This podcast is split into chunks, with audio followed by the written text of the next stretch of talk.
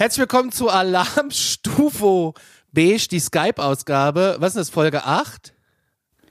Oh, du musst schon mal auf die Agenda gucken, aber ich glaube schon, ja, oder? Warte mal. Ja, Kann glaub schon, sein. ja. Müsste Hallo sein, Mischa. ja. Grüß dich, Corona Mischa. Edition. Ja, hi, Conny. Hi, Paul. Hi. Hi, Paul. Grüße aus der Atmosphäre. Ja, Sagenhaft. Paul ist schon, ist schon im UFO. Finde ich ja geil. Also das nächste, was ich will, ist auch ein Greenscreen. Ich sitze hier in meiner Küche. Äh, wir haben gestrichen. Das ist äh, neu da hinten. Das ist weiß und wir haben noch so ein Rest blau gehabt. Und War er nicht vorher auch weiß? ja, da war mal weiß. Jetzt haben wir es blau. Wir haben, äh, ja, wir sind jetzt hier komplett geweißt und geblaut. Oh. So mit alien-technologischer Farbe haben wir hier groß äh, gestrichen. Wir haben sogar noch eine Uhr als Beweismaterial. Wie geht's euch? Ja, Ach ja. geht so, ne? Den Corona-Umständen entsprechend, Ja. aber äh, von oben sieht es eigentlich ganz entspannt aus. Die Erde hat sich beruhigt. Wenig Chemtrails am Himmel, wenig Chemtrails. Das stimmt gar nicht, weil heute habe ich viele gesehen. Echt? Ja. Ja, das stimmt. Ich habe heute auch ein paar gesehen. Übrigens für die Podcast-Hörer, ähm, die, diejenigen, die das jetzt hier nicht auf YouTube angucken, also ähm, befinde mich gerade in Erdumlaufbahnhöhe. Paul sitzt in, sein, in seinem Skype-Bild sitzt Paul äh, in einem UFO. Hinter ihm sind so zwei große Fenster, die ins All schauen. Da fliegt ab und zu mal ein Kollegen-UFO vorbei. Die Alien-Technologie des grünen Hintergrunds macht's möglich. Ich So lieb sieht's es. aus. Ich liebe So es. mit der Technik haben wir auch damals die Mondlandung gemacht, ne? ja, ey, nicht schlecht. Du bist ganz nah dran, ey. Hut Ja, ab. ja. Hollywood lässt grüßen, sage ich dazu nur. Ja, da sind wir auch schon beim Thema, weil Wobei Ähm. ich gleich, bevor ich Micha anfängt mit dem Thema, gleich berichtigen muss, also wir waren auf dem Mond, aber Hollywood hat nochmal die besseren Bilder dazu gemacht, sodass man die ganzen UFOs, die da noch waren, auf dem Mond nicht sehen konnte, wenn ihr versteht, was ich ach, äh, Hollywood hat, hat die Mondnazis rausretuschiert oder was? Ja gut, derjenige, der da, glaube ich, mitgespielt hat, äh, hat ja diesen Film rausgebracht. Äh, wie heißt der gleich wieder? O- Odyssee in Weltraum 2001. Sagt euch einer den was? Stanley der? Kubrick. Genau. Ja. Stanley Kubrick hat, hat die äh, Mondlandschaft, äh, Mond, die Mondlandung geschönt oder was? So kann man es sagen. Er hat einen Deal gehabt mit, äh, mit denen, hat äh, den ganzen Kram nochmal im Studio aufgenommen und als Belohnung durfte er sein ganzes Equipment, das er dafür benutzt hatte, für seinen eigenen Film benutzen, der Odyssey 2001 hieß. Und Da hat ist, in, tats- da ist tatsächlich was dran, weil, äh, also nicht Odyssey 2001, sondern äh, Barry Lyndon hat Stanley Kubrick mit NASA-Objektiven gedreht, weil äh, ähm, er den Film, also das ist so ein Historienfilm, und da gab es einige Szenen, die er, normalerweise wird im Film immer extra nochmal ausgeleuchtet. Das heißt, hinter der Kamera und über den Schauspielern sind überall nochmal Lichter, auch wenn die Szene eigentlich nur dezent hell ist, musst du ausleuchten, weil Licht ist, ist das Wichtigste. Und er wollte aber Szenen drehen, die historisch korrekt ausgeleuchtet nur von Kerzenlicht äh, erscheint werden. Da stehen zwar hunderte so, so Kerzenleuchter und, und Leuchter rum, aber du brauchst extrem lichtstarke Objektive mit einer sehr großen Blendenöffnung für die, die ein bisschen äh, fotografisch bewandert sind. Und die NASA hatte damals Objektive mit einer 0,9er Blendenöffnung, was schon extremer Wahnsinn ist. Und die hat er sich damals ausgeliehen, hat seinem Kameramann, der auch relativ bekannt war, die Dinge gegeben. Der hat die auseinandergebaut und hat vorne den Flansch für die Cinema-Kamera, für die 35 oder 70 Millimeter, ich weiß es gar nicht, äh, dran geflanscht, sodass er die an seine Filmkamera machen konnte, hat damit dann Barry Lyndon gedreht. Also da, da könnte was dran sein, muss ich, äh, muss ich zugestehen. Ja. das, äh, da wird aber hier unser, äh, unser Scully Molder Team langsam weich, du. Uiuiuiui. Naja, also cineastische Fakten, da kann ich mit dienen. Ob da natürlich wie viel da dran ist, man weiß es nicht. Vielleicht hat er sich wirklich nur einfach NASA-Objektive ausgeliehen, weil er sie gebraucht hat und man hat den Rest hinterher hinkonstruiert. Das ist immer die Ja, Frage, ja, ja. welcher Fakt war zuerst da und was dichtet mehr rein. Aber da, das Erste, da tatsächlich erst, krass. erstes Ei oder erstes Huhn. Aber wir können auf jeden Fall mal äh, irgendwann auch noch eine Folge machen mit all den äh, Filmen, die da drin vorkommen und wie die im Zusammenhang mit dem ganzen Kram stehen. Da, da hätte ich mega Bock drauf. Aber das schaffen wir heute leider nicht. Naja, wird die Zeit heute zu knapp. Aber ähm, da wäre ich auf jeden Fall auch dabei, ja. Conny hat eine riesen Agenda vorbereitet, soweit ich das mitbekommen habe. Naja, was heißt eine Riesenagenda? Ich habe einfach nochmal so ein paar auch Sachen gemacht. aufgeschrieben. Ah, du hast dir Notizen gemacht. Ja, ich auch. Ja. Ähm, aber du wolltest ja anfänglich äh, noch mal irgendwas, äh, so, so, so ein kleines Solo hinlegen, lieber Paul. Naja, Solo hinlegen nicht, aber ich habe ja in der letzten Folge ungefähr Aber- 100 Versprechungen gemacht, was wir alles in dieser Folge dranbringen müssen. Richtig. Und das habe ich auch äh, alles hier schön brav notiert. Da müssen wir nicht äh, am Anfang einsteigen. Wir können ja erstmal wieder die aktuellen News machen, die der Conny immer so gut macht. Ich Und hab dann, äh, ja, ja, ja, würde ich gerne. Ich habe aber keine aktuellen News, weil äh, also ich habe mich heute tatsächlich nur auf äh, das Thema äh, Stephen Gear. Ja gut, es ist ja aktuell. Der Film äh, ja, kam das ja natürlich vor ist aktuell. vier Tagen raus. Das ist eigentlich brandaktuelle News, Conny. Ja, ja, ja. Ich habe aber keine UFO-Sichtungsnachrichten. Das wäre ja eigentlich so äh, noch das kleine äh, i-Tüpfelchen gewesen. Aber ich habe heute Mittag, also wir haben jetzt Ostersonntag, wo wir das aufzeichnen. habe ich draußen im Hof gesessen bei uns und habe noch so ein bisschen recherchiert, ne, so über die ganzen Stephen Greer Filme und auch über die äh, To the Stars Academy und wie sie sich alle nennen. Und irgendwie hatte ich das Gefühl, ich war auch kurz bei WikiLeaks unterwegs, das war ja sauspannend. Ja, und dann war mein Internet aus. Aha. So. So viel So zu dem Thema. Ich wollte es nur Ja. mal anmerken, weil der, weil der Mischa hat ja immer Angst, dass der große schwarze Van irgendwann mal auftaucht mit dem äh, Kennzeichen aus dem Spessart und, und ihm dann äh, Nicht abholt. Virginia, sondern bei uns sitzt der Nachrichtendienst im Spessart. Ja, MS, MSP hat er dran, mein Spessartkreis. Ja, äh, das wollte ich nur kurz einfügen. Äh, Paul, dann kannst du kannst ruhig anfangen mit den Fragen, weil das brennt tatsächlich einigen Zuschauern auf den Nägeln. Ja, ich habe, ähm, um auf, auf das äh, drauf einzugehen, Conny, der, also für die, die es nicht mitbekommen haben, der lange ersehende Dokumentationsfilm von Dr. Stephen Greer namens Close Encounters of the Fifth Kind ist jetzt seit knapp einer Woche, seit letzten Dienstag raus und ist jetzt auch erhältlich, kann man sich auf iTunes, Amazon und Co. und so weiter und so fort äh, runterziehen. Ein Oh. Drama. Und äh, ich kann diesen Film natürlich nur wärmstens äh, empfehlen. Ich habe hier auch mal, ich weiß nicht, ob man das auf YouTube jetzt gleich sehen kann. Ich werde mal für alle diejenigen, die Podcast äh, hören, ich habe hier mal ähm, eine. Oh. Ey, der fällt hier Spezialeffekte auf. Da könnte sich hier der, Dr. Stephen Creamer schöne Scheibe von abschneiden. Ah, warte mal, das Fenster, das Fenster ist noch nicht drin. Das Fenster ist noch nicht drin. Ich muss hier mal äh, noch das Fenster aktivieren. Wartet mal eine Sekunde. Ich hab den, äh, ich, äh, ihr könnt auf jeden Fall, also für diejenigen, die immer nicht so viel Zeit haben, ja. Ich sag mal so, der ganze Kram kann man sich ja auch erstmal als Trailer angucken, ja. Der Trailer, der ist, äh, dauert zwei Minuten, ja. Gibst du einfach ein auf YouTube, Close Encounters of the Fifth Kind, Contact has begun von Dr. Äh, Stephen Greer. Schaust dir das äh, einfach mal in Ruhe an. Und der Conny hat auch schon ein bisschen reingeguckt. Conny, wa- was ist dein Eindruck so? Ich muss äh, aufs Feld und meditieren, ist mein Eindruck. Wieso? Erzähl mal. Also die, es geht ja um Kontaktaufnahme und über, um, um äh, Bewusstseinserweiterung, aber ähm, also der Daniel und ich sind äh, davon überzeugt, dass wir das machen müssen, ganz dringend, ganz, ganz dringend, ähm, weil wir es, also weil wir es sehr spannend finden, der ganze Film. Also geht zwei Stunden und er ist schon, äh, er ist schon, äh, ja, er ist, er ist saugut. Die, die, ersten Dreiviertelstunde, die erste Dreiviertelstunde ist halt mit der ganzen Politik und so sau spannend, wenn es dann um Reagan geht und um die UN und um den Fürst von Liechtenstein, den hat man ja nur so gar nicht auf dem Schirm. Äh, und, und, um den, und auch um den National Press Club und so. Also ich finde das sau spannend und das ist auf jeden Fall äh, ein Film, den man gucken sollte. Und es geht halt auch um diese ganze Bewusstseinserweiterung. Aber ich muss eine Kritik am Schluss ähm, loswerden. Am Schluss hatte das so, so eine Minute lang den Eindruck, okay, jetzt geht's um den App-Verkauf. Um den was? Um den App-Verkauf.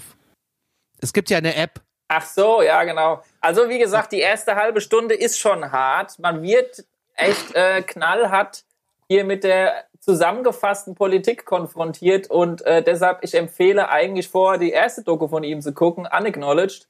Dann ist das alles ein bisschen weicher, aber wer darauf keinen Bock hat, auf den Politikkram, nimmt den Film und spult einfach mal 45 Minuten vor. Nein, auf keinen Fall. Das musst du mitnehmen, weil das ist schon sauspannend. Also das finde ich super, super spannend. Und was ist mit dem Film Sirius?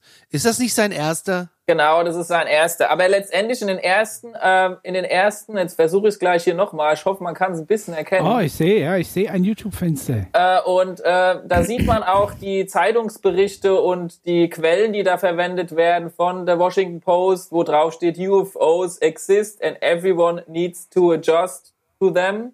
Und lauter solche Sachen. Also es ist schon auch mit ähm, Quellenangaben und so, nicht einfach nur dahingeschnörkelt ist schon ja. äh, eigentlich äh, ganz, ganz gut hinbekommen, ja.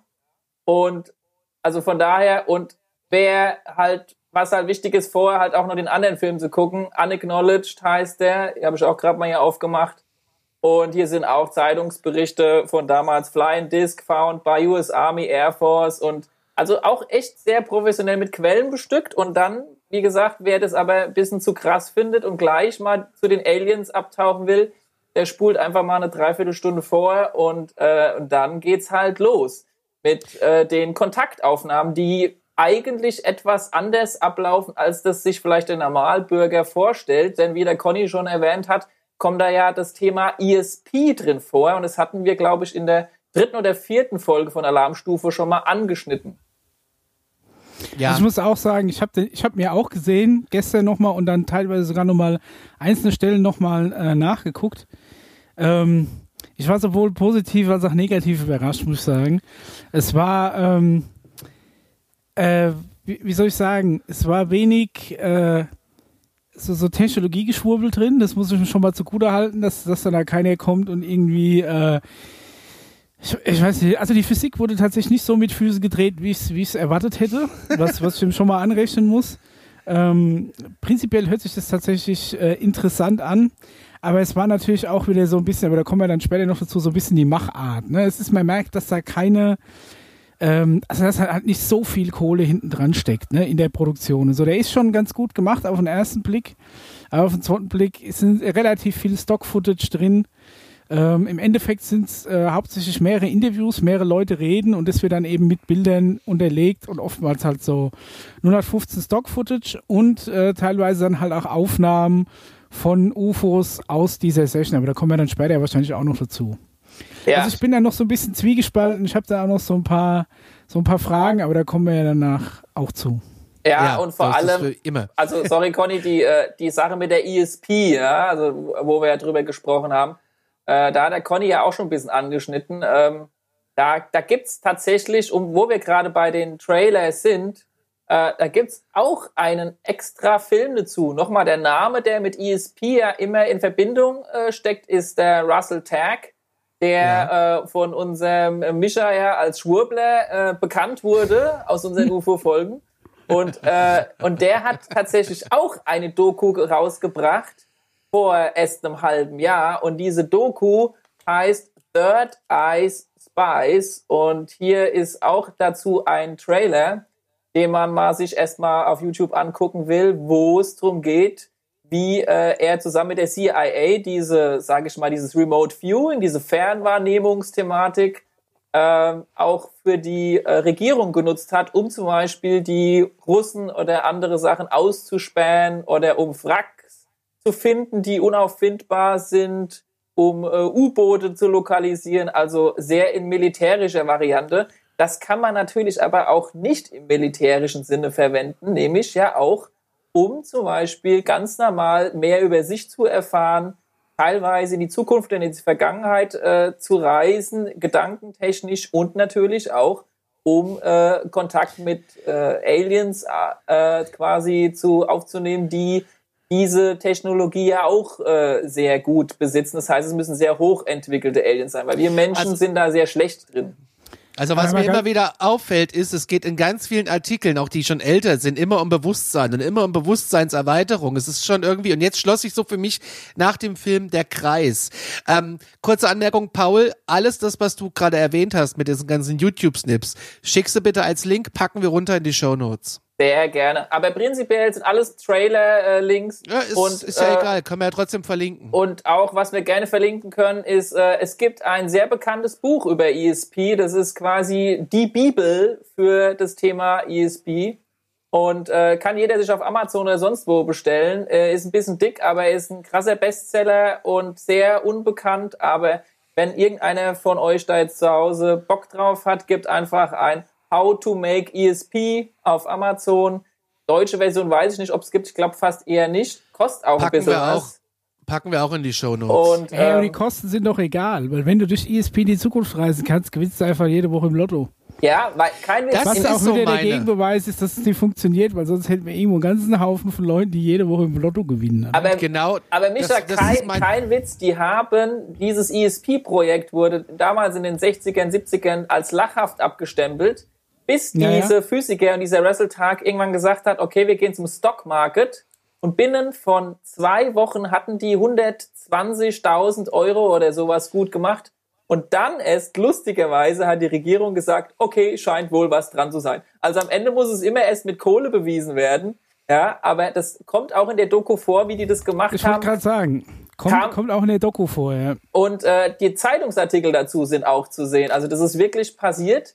Und äh, das ist halt ein Thema, das seit Anfang der 2000er Jahre, also beziehungsweise seit 1900, also seit dem Zweiten Weltkrieg, richtig von der, sage ich mal, Welt und von der, von der Public weggehalten wurde, weil die äh, großen Machenschaften haben natürlich Angst, dass die globale Menschheit das irgendwann mal be besser beherrscht als jetzt, dieses ESP und damit natürlich äh, eine ganze Menge anrichten kann, wie zum Beispiel äh, das, worauf sie in dem gewinnen. ja Lotto gewinnen oder halt ebenso wie der Dr. Stephen Greer das eben vorhat, mit äh, Massenkontakt die, die Regierung quasi zu umgehen, die das Ganze anscheinend einfach nicht mehr sauber hinbekommt und alle Menschen dazu bewegen möchte, das zu machen. So eine Art kleine äh, Revolution, wie es damals ja auch in Amerika verschiedene Revolutionen gab, damals als Schwarz und Weiße noch getrennt waren und so. Also immer wenn Menschen oder die Masse von Menschen vorangeht, ist letztendlich erst ein Umbruch in der Gesellschaft möglich. Und ähm, das ist diese magische 1%-Marke, von denen es in dem Film auch handelt. Der Mischa und der Conny haben das ja auch schon äh, gut be beobachtet, aber was auch ein bisschen psychologisch ja auch äh, hinten dran steckt, ist, wenn du quasi einen Raum hast oder eine Stadt hast, in dem ein Prozent der Einwohner meditieren und ESP betreiben und äh, so ein bisschen Liebe, Glück und Seligkeit in die Welt rufen, ging in dieser Stadt die Gewaltenrate drastisch nach unten in der Zeit, wo das ESP gemacht wurde. Zwar insgesamt. Das heißt, du beeinflusst nicht nur dich selbst und deine Gruppe, sondern auch dein Umfeld, was eine total spannende Sache ist, aber halt auch mega abgefreakt klingt, ich weiß. Vielleicht sind es ja einfach die Leute, die, die die typischen Opfer sind und die immer beraubt werden, denen du gerne irgendwie einen Geldbeutel aus der Handtasche ziehst und wenn die daheim bleiben, meditieren, passiert das einfach nicht. Was mich auch wundert ist, äh, wie genau kommen die auf, warum ist es genau ein Prozent? So ein Zufall. Das ist genau ein Hundertstel und das ist die magische Grenze. Re rechnen Aliens in Zehnerpotenzen auch, obwohl sie nur drei Finger haben? Ist auch die große Frage. Ist, ne, also ganz, äh, das ist natürlich schön, dass man da auch diese 1% kennt. Also nicht 0,5, auch nicht 1,2, es ist äh, anscheinend genau 1%. Aber es ist schon äh, interessant. Also ich weiß nicht, wenn wir jetzt mit der äh, mit, mit der Doku oder wie, wie wie wollen wir denn anfangen? Wollen wir die Doku von vorne nach hinten besprechen oder? Also es wäre mein Fahrplan gewesen, jetzt erstmal Paul seine Fragen beantworten zu lassen. Dann würde ich noch Ach mal so, kurz stimmt, wir was haben ja zu, noch Fragen. zu Dr. Stephen, zu Dr. Stephen Greer würde ich noch was sagen, wer das ist, um das nochmal schnell ins Bewusstsein zu holen. Ja. Kurz die Filme nochmal ansprechen, die er gemacht hat und dann würde ich tatsächlich schon äh, auf das CE5 kommen, auf die fünf Phasen. Okay, dann Conny, du führst das mal an. Schieß mal los. Ja, ich denke, du willst seine Fragen beantworten, dann fang mal an. Ja, okay, die Fragen, die von den letzten Folgen gestellt wurden, meinst du, oder gibt's Fragen, die Leute per Instagram reingeholt Wir haben? haben auch ein paar neue Fragen, soweit ich weiß. Ne? Nee, äh, das war nur Check My Profile. Ja, wir haben, Ah. ähm, es ist äh, im Prinzip, mach erstmal deine Fragen. Ähm, die Fragen, die ich jetzt reinbekommen habe, nehmen wir in die nächste Folge mit, weil das würde alles wieder den Rahmen sprengen. Alles klar, okay. Okay, dann, äh, dann starten wir mal mit dem, was in der letzten, äh, der letzten Folge quasi immer wieder angesprochen wurde. Und zwar einige Folgen zurück liegt eine Frage, die schon die ganze Zeit auf dem Tisch liegt und auch sich der Mischer drüber freuen würde, weil wir hatten es irgendwann mal von Patenten, die offengelegt wurden. Ihr erinnert euch? Und äh, diese Frage habe Ja. ich immer noch nicht so richtig äh, beantwortet. Und ich habe heute mal zwei Sachen mitgebracht, die gerne mal recherchiert werden dürfen. Das eine ist äh, ein Dokument, das seit ungefähr einem Jahr ähm, äh, zu, zugänglich ist. Und das ist von der DIA, äh, Defense Intelligence Agency, wem das was sagt. Also so eine Art CIA, noch, noch beschissener einfach. Und äh, dieses Dokument wurde sehr, über, äh, sehr überraschend äh, rausgebracht und es beinhaltet die Themen Wormholes, Stargates and Negative Energy.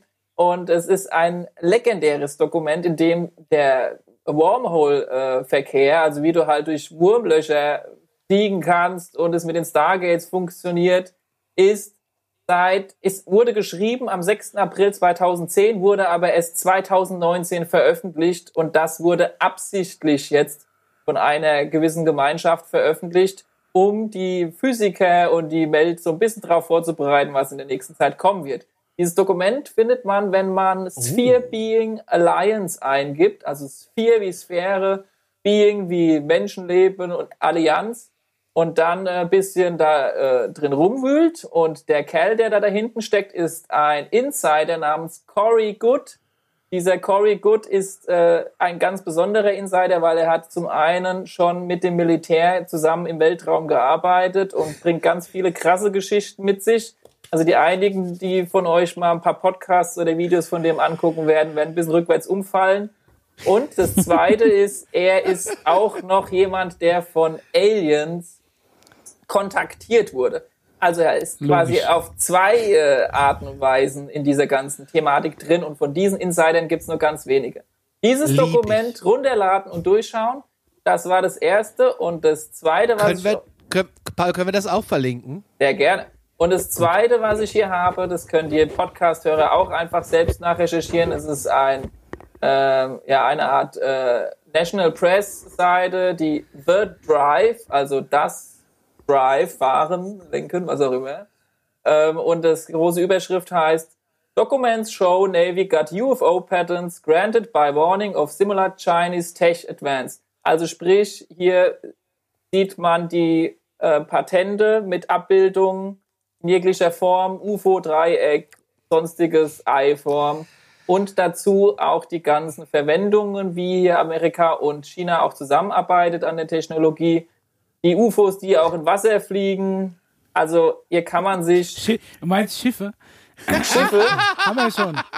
Haben wir schon. Hier, Davies. Aber mal ganz ehrlich, du kannst ja ein Patent erstmal einreichen, ohne dass du auch was gebaut hast, ne? Das, das du kannst ja was ja. ausdenken, das dann patentieren lassen. Also ich ja, weiß ja jetzt auch nicht, hier muss ja jetzt hier mit dem UFO im Patentamt vorstellig werden.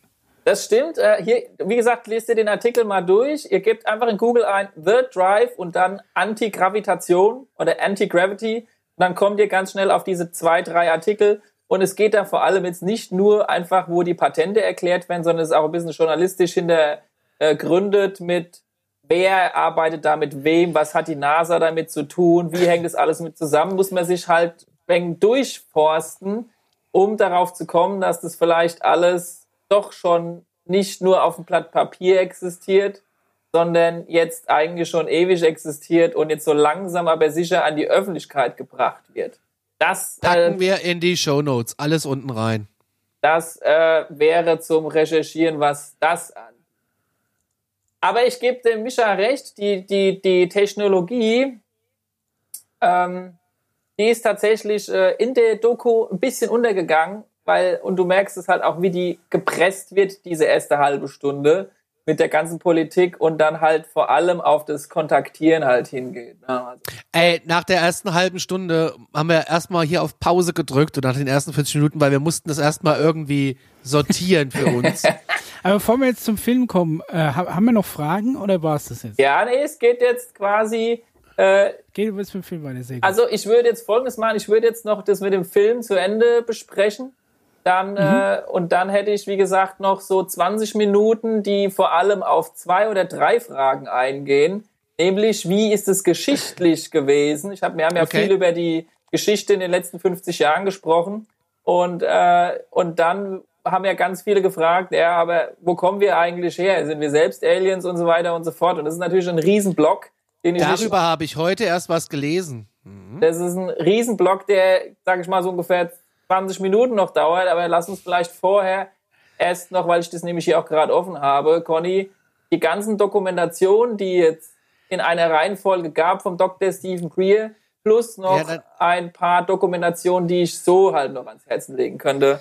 Lass uns doch mal kurz noch über Dr. Stephen Greer sprechen. Wir wissen, er ist amerikanischer Ufologe und er war mal Traumatologe. Er hat das äh, Zentrum für die für Studium von außerirdisch, außerirdischer Intelligenz äh, gegründet. Das ist CSETI. Ja und ähm, hat die offen, also was halt die Offenlegung äh, von klassifizierten geheimen UFO-Informationen anstrebt. Ja, also die haben so 3000 bestätigte Berichte über UFO-Sichtungen durch Piloten und 4000 Beweise so in ihren, in ihren Akten und haben auch Landungsspuren. Also das ist so ganz spannend. Im Jahr 95 war er als Arzt in der Abteilung für Notfallmedizin in einer, ähm, einem Krankenhaus äh, in North Carolina und äh, war da quasi sowas wie, wie ein Vorsitzender, ein Chefarzt oder was, gell? Ja, genau. Ja. Und, und äh, mittlerweile ist er nur noch rein Ufologe. Richtig. Ja. Das, so, um mal kurz, leben? Anscheinend schon. Also, also wir nicht, aber äh, er ist er halt nicht nur Ufologe, sondern er ist halt auch ganz tief in der in der äh, in der, sag ich mal, im militärischen Bereich auch drin. Ja, es ist ja nicht so, dass man da einfach irgendwie reinstolpert. Der Typ, seine Eltern und so waren ja mit dabei. Oder sein Onkel hat das äh, Apollo 11 Programm mit irgendwie geleitet, war bei dem Bau ja. dieses Moduls irgendwie infiltriert. Und er hat halt einen krassen Kontaktpool, äh, den er halt vor allem bei einem Event gezeigt hat, nämlich bei diesem, oh hoppla, nicht das da hier, sondern bei dem National Press Club Event.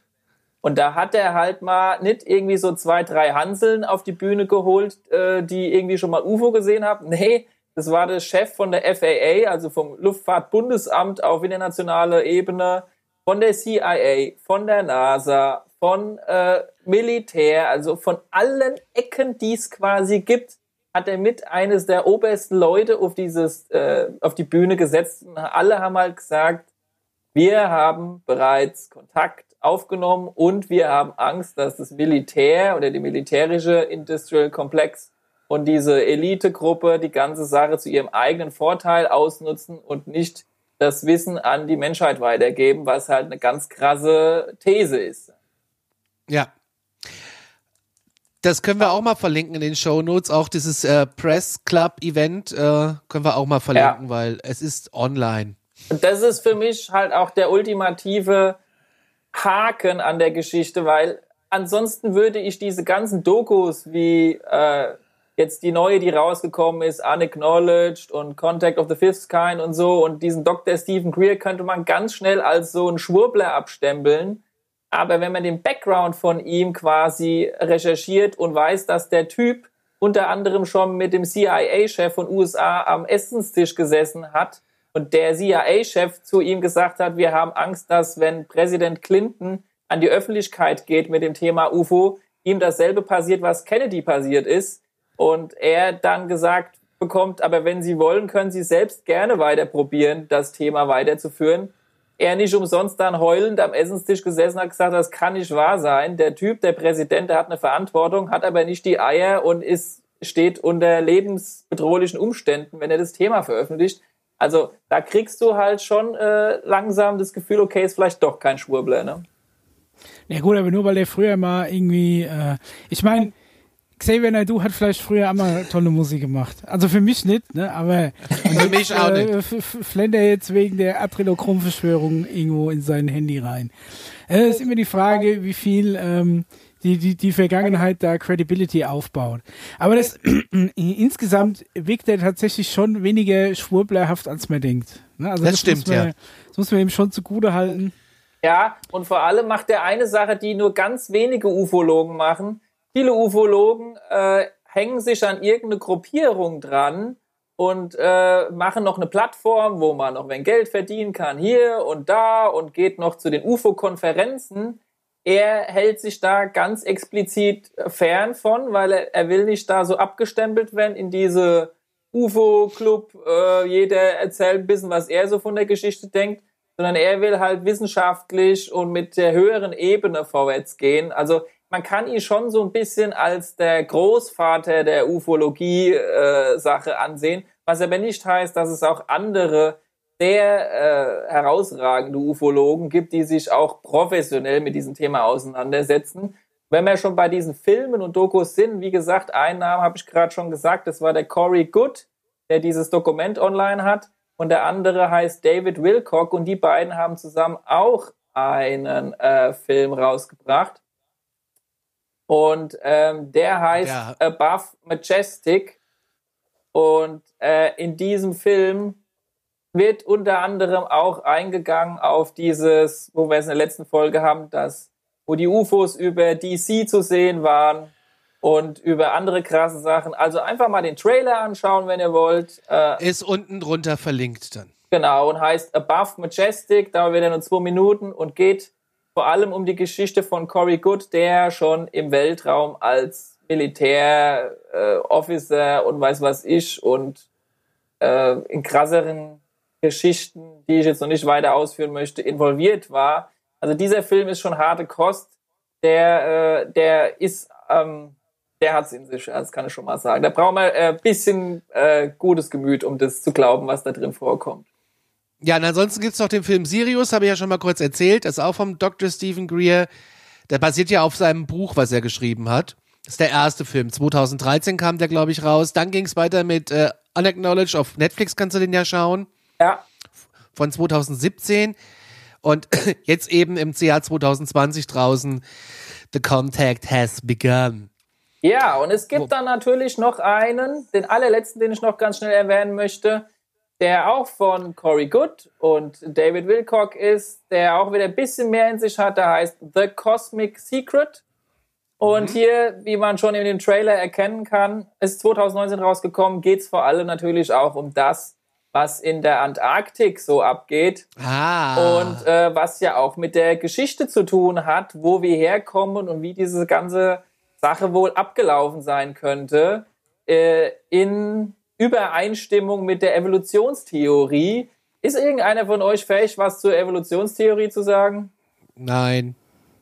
Wie meinst du? Also das erste irgendwie man es Einzeller gab, dann äh, Mehrzeller und dann irgendwann haben sich komplexe Lebensformen entwickelt, die dann aus dem Wasser an Land gekommen sind. Und dann irgendwann kam dann quasi die äh, ja, die Entwicklung zum Mensch oder was meinst du jetzt genau? Ja, und das ich glaube nicht, dass der liebe Gott uns aus Knete gemacht hat.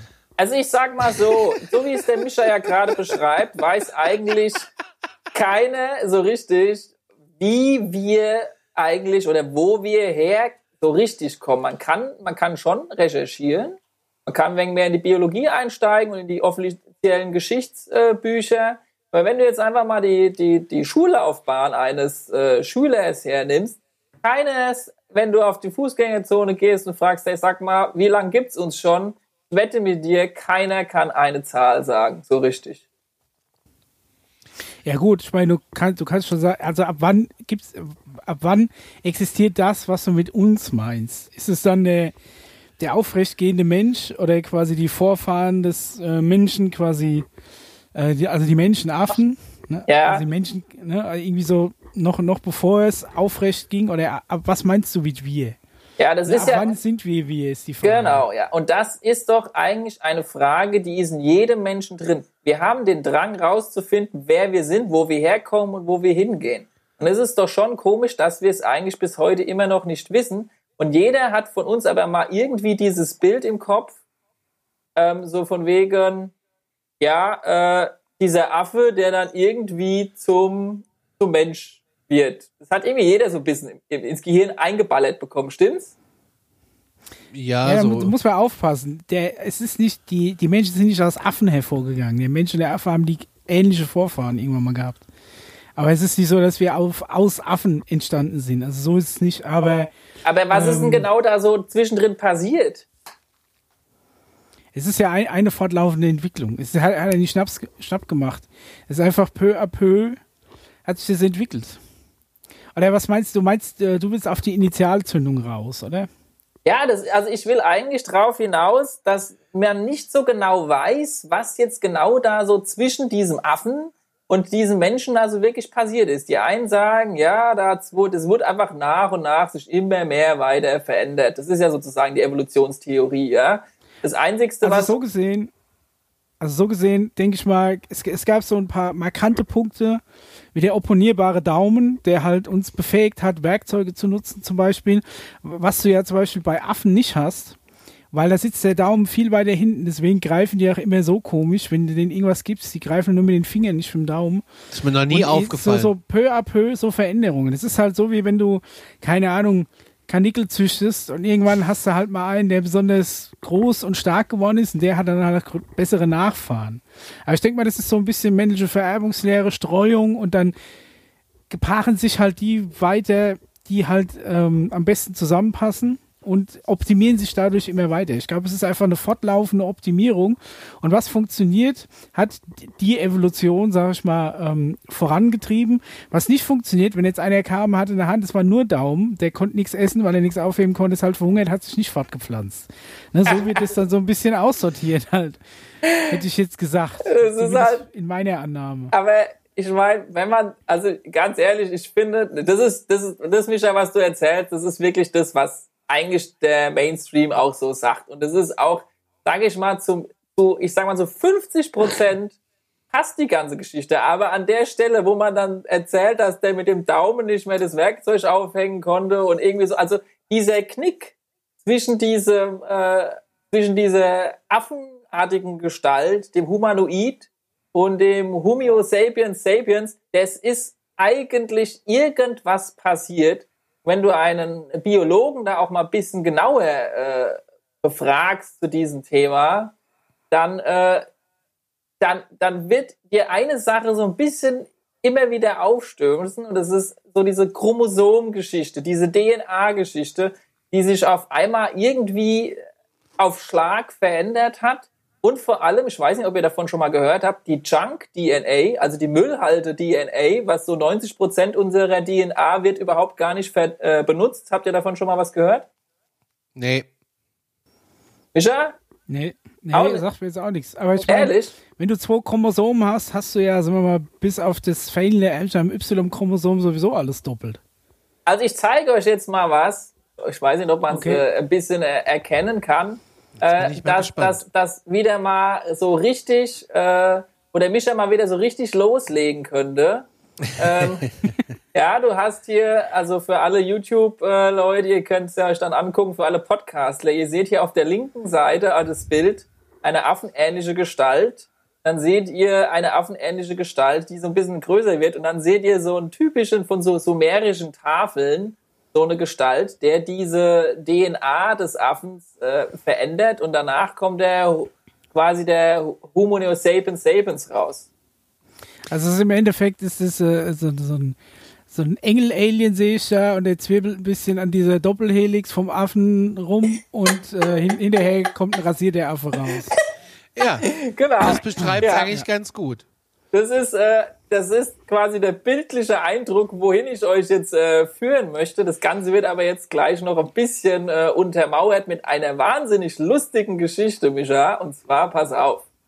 Ich, kehr, ich kehre in das Jahr, äh, wir sagen mal so, ähm, ja, also ich würde jetzt mal nicht so vor zwei Mi- Milliarden Jahren anfangen, das lassen wir jetzt mal weg. Können wir in einer anderen Folge machen. Wir gehen mal nicht ganz so weit zurück, sondern äh, wir, wir gehen erst mal so zurück, wo eigentlich diese Stelle mit dieser menschenartigen ähm, äh, Übergang quasi ge- stattgefunden hat. Und dazu muss man äh, Folgendes wissen. Achtung, äh, kleine Lektion zum Thema, äh, wie, wie sagt man da, ja, Weltraumlehre. Äh. Und zwar gibt Oh. es ja, wenn ihr das wisst, zwischen unserem Mars und Jupiter ein Asteroidenbelt, ein Asteroidengürtel. Ja. ja.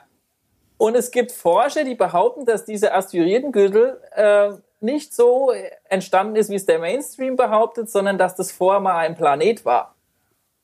Ja. Und, und dieser Planet äh, hat lustigerweise auch einen Namen. Denn dieser Planet heißt Tiamat. Ja. Und Das äh, ist nicht eine Band. äh, das kann gut, gut, gut sein, dass es äh, eine Band war. Also auf jeden Fall, hier habt ihr den Tiamat, dann habt ihr den Mars und äh, drum den Jupiter. Und es gibt ähm, einige äh, Physiker und NASA-Mitarbeiter, die das Ganze auch ein bisschen untermauern. indem sie zum Beispiel an der Computersimulation nachgebastelt haben, wie dieser ganze Müll von den Asteroiden vorher ein großer Knäuel war. Ungefähr so die fünffache Größe äh, der Erde ungefähr mal gehabt hat. Und ähm, wie diese ganzen Sachen auch miteinander äh, vernetzt sind. Also, und ähm, der Witz ist, auf diesem, äh, sag mal, auf diesem Planeten und auf anderen Planeten, um die Geschichte ein bisschen weiter äh, laufen zu lassen, äh, haben natürlich äh, Lebewesen äh, gelebt. Und äh, die eine haben gelebt so auf dieser sogenannten Tiamat, das war die Supererde.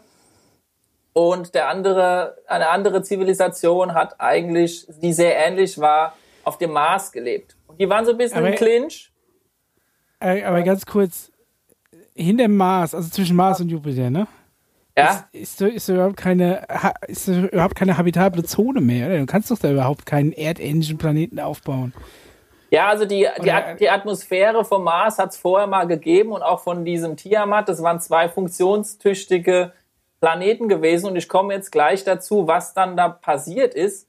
Aber hier ungefähr noch mal eine grobe Übersicht, wie diese Typus ausgesehen haben.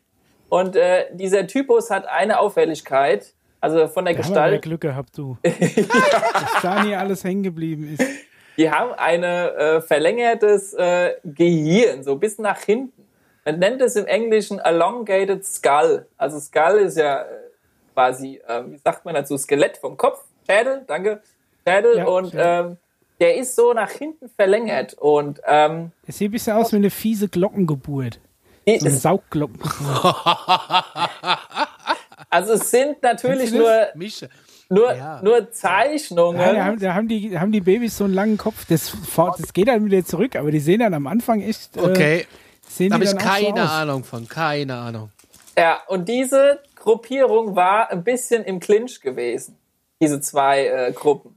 Und das erste, was. Wie groß waren die denn da? Du hast gerade du hast gerade irgendeine Folie mit so einem großen, mit einem Größenvergleich oder was? Ja, Wenn der Planet fünfmal größer als die Erde ist, ist ja auch die Gravitation um einiges größer. Das heißt, allein das Skelett von denen kann ja schon mal nicht so funktioniert haben wie auf, wie auf der Erde. Da hast du eine ganz, also ganz für wichtige. Die wäre das ja so ein bisschen, als wenn wir auf den Mond fliegen. Eine ganz wichtige Sache angesprochen, äh, die, die am Ende gleich nochmal zutage kommt. Denn, äh, also, um die Sache schnell fortzuführen, und dann, Mischa, erinnere mich dran, dass du das gerade angesprochen hast mit der Schwerkraft und Jawohl. mit dem Skelett und so weiter und so fort. Denn äh, die zwei waren so ein bisschen im Clinch. Und äh, was die gemacht haben, die haben sich so sehr im Clinch gehabt, dass die, und jetzt wird's wieder sehr lustig, äh, die Sonnenenergie genommen haben, die sie eigentlich äh, für jemanden anderen so ein bisschen. Äh, die haben es mit ihren Armbanduhren so geblendet. Die, die, haben, die, die hatten äh, Streit unter anderem ein bisschen und dann haben die sich ein wenig geblendet. Und das ging leider ein bisschen nach hinten los, sodass dieser Planet quasi sich in die, in die Luft geflogen ist innerhalb von ein paar Sekunden dieser Tiamat und dann zu dem Asteroidenbelt wurde. Was gleichzeitig auch ja wie passiert. Melmark wie wollte gerade sagen, wie bei Melmark, ja. Nur, dass ja, die Föhns ja, haben aber alle einen Föhn angelassen, deswegen ist er explodiert. Und äh, was dann passiert ist, es hat diese Explosion natürlich auch die Atmosphäre vom Mars zerstört und NASA-Wissenschaftler berichten auch davon, dass die eine Hälfte vom Mars bisschen anders, ähm, wie soll ich das sagen, von der, also dünner in Anführungszeichen ist und die andere Seite bisschen dicker, was bedeutet, so grob gesagt, dass ein Teil von Tiamat auf den Mars gefallen ist und das Überbleibsel ist, was, was diese Form von dem Mars ein bisschen auf der einen Seite, äh, sag ich, nicht gleichmäßig aussehen lässt. Das ist so ein bisschen. Aber würde dann nicht eiern? Das, äh, das, das habe ich mich auch schon gefragt, ja. ähm, aber da kann ich dir jetzt leider nicht so eine genaue Antwort zu geben. Das Einzigste, was ich dir auf jeden Fall dazu noch äh, sagen kann, ist, dass es ähm, einen Dr. Thomas von Fleddern gibt und der unter anderem halt diese Rekonstruktion von diesem äh, der Asteroidenbelt und was es vorher mal war und Jupiter und okay. so weiter und so fort quasi zurück äh, äh, gemacht hat. Und der ist unter anderem auch, ich weiß nicht, kennt ihr Larry King, die ja. Serie? Ja. ja. Der ist hier auch bei äh, CNN. Früher Larry King, der Typ mit den Hosenträgern im Wuschelkopf, der so ein bisschen, sage ich mal, in dem Programm CNN dafür verantwortlich war, auch so ein paar, ich so nenne es mal, Late Night, Verschwörungs- und so ein bisschen kritischer äh, der Kram. Und ähm, dieser Typ, äh, zusammen mit Richard C. Hoagland von der NASA, hat unter anderem bei einer Serie äh, erwähnt, dass es auf dem Mars äh, verschiedene Überbleibsel von pyramidenähnlichen äh, Sachen quasi gibt. Oder auch sowas wie die Sphinx und solche Sachen oder so, so großen Türme. Und hat das von ein paar NASA-Bildern äh, abgekupfert, die sehr berühmt geworden sind, diese NASA-Bilder, und die man jetzt irgendwie nicht mehr im Nachhinein so tun kann, als hätte es die nie gegeben. Ähm, Ja. Kann man mal recherchieren. Und danach haben sich ein paar Überlebende von Tiamat und Mars auf einen Mond zurückgezogen, der nichts anderes ist als unser Mond. Das bedeutet, Warum Das- sind sie nicht gleich durch die Erde? Warum dann auf diesen ekligen, leeren, kalten Mond? weil der Mond Gute Frage. eigentlich Sehr was, gute Frage. weil der Mond, Mond eigentlich was anderes ist als ein leeres, ver verwahrlostes, äh, nennen Sie es erstmal Objekt, weil mit Planet hat es nichts zu tun. Dieses Ding Ich ist ein heute- großes, rundes Stück Käse. Ich habe heute gelesen, dass äh, behauptet wird, der Mond sei hohl. ja und ähm, Das ist schön, dass du das gleich bestätigst. es Ja, ist ist, ist widerlegt, weil die Gravitation passt zur Masse. Es ist äh, leider tatsächlich, Micha, ich widerspreche dir nur ganz selten, aber bei dieser Sache ist es, ist es so, dass äh, Ich habe dich immer verteidigt, weil ich gesagt habe, so Quatsch wie Hohlerde glaubt der nie, jetzt kommst du mit dem hohlen Mond, ey. ey, es, gibt, es gibt so viele Experten, die eigentlich überhaupt nicht begreifen, warum der Mond in dieser Umlaufbahn ist, wie er ist. Und es gab einen kleinen Vorfall, den habt ihr vielleicht, oder der, der ist auch im Mainstream ein bisschen äh, übergegangen. Denn als die Apollo, ich weiß nicht welche Apollo, das ist jetzt gerade ein bisschen schade, eine Apollo-Mission hatte das Übrigbleibe von irgendeinem Raumfahrtobjekt, äh, von dem, ich weiß es nicht, ob es ein Igel war oder ob es jetzt quasi, also die Igel, ne, ihr wisst, was mit Igel gemeint ist, nicht der Igel, der da rumläuft, sondern Adler. der Adler, ja, dieses Ja. Raumfahrtmodul. Ein Ey, Teil, Der Mond gelandet ist, die Lande, Landekapsel. Genau. Fähre, Und irgendwas haben die auch in der Atmosphäre dann abgesprengt, absichtlich, weil sie es nicht mehr gebraucht haben. Und das ist auf den Mond gefallen. Und als es auf den Mond gefallen ist, hat der Mond wie eine Glocke geschallt und gescheppert und vibriert, was eigentlich nur geht, wenn der Mond Eine Atmosphäre ist. hat? Äh, Hohl ist. Okay. Wie komme ich denn auf Atmosphäre? Weil also ich habe heute was gelesen mit Atmosphäre auf dem Mond, dass es die auch mal gegeben haben soll. Ja, aber was es auf jeden Fall gibt, was halt, weil es ist dann ein paar Jahre später, also ein paar Jahre später, wir waren ja gerade noch bei, Dann wäre es ja eigentlich im Prinzip mit, so eine Metallkugel mit, mit Sand. also das ist, das, was ich Also- gerade erzählt habe mit Tiamat, um es kurz zeitlich einzuordnen, ist ungefähr 500.000 Jahre her. 500.000 Jahre. Und dann ist ja auch noch viel mehr passiert. Ich kann ja nicht alles einbauen. Ah ja, Jetzt ich überspringe nee, ein paar Sachen, aber die nächste größere Geschichte, die eben passiert ist, es gab einen sogenannten Solarflash. Das kennt ihr, einen Sonnensturm. Ne? Es gibt ja, Ja. quasi eine Sonne kann ja explodieren, dann ist es komplett im Eimer, aber eine Sonne kann ja auch hin und wieder mal so Eruptionen hervorrufen. Ist immer so GPS. Jets. Das sind sogenannte Sonnenjets. Genau. Und die, Dann ist doch immer das Handynetz gestört und das GPS-System, ne? und die haben dafür gesorgt, Ah ja.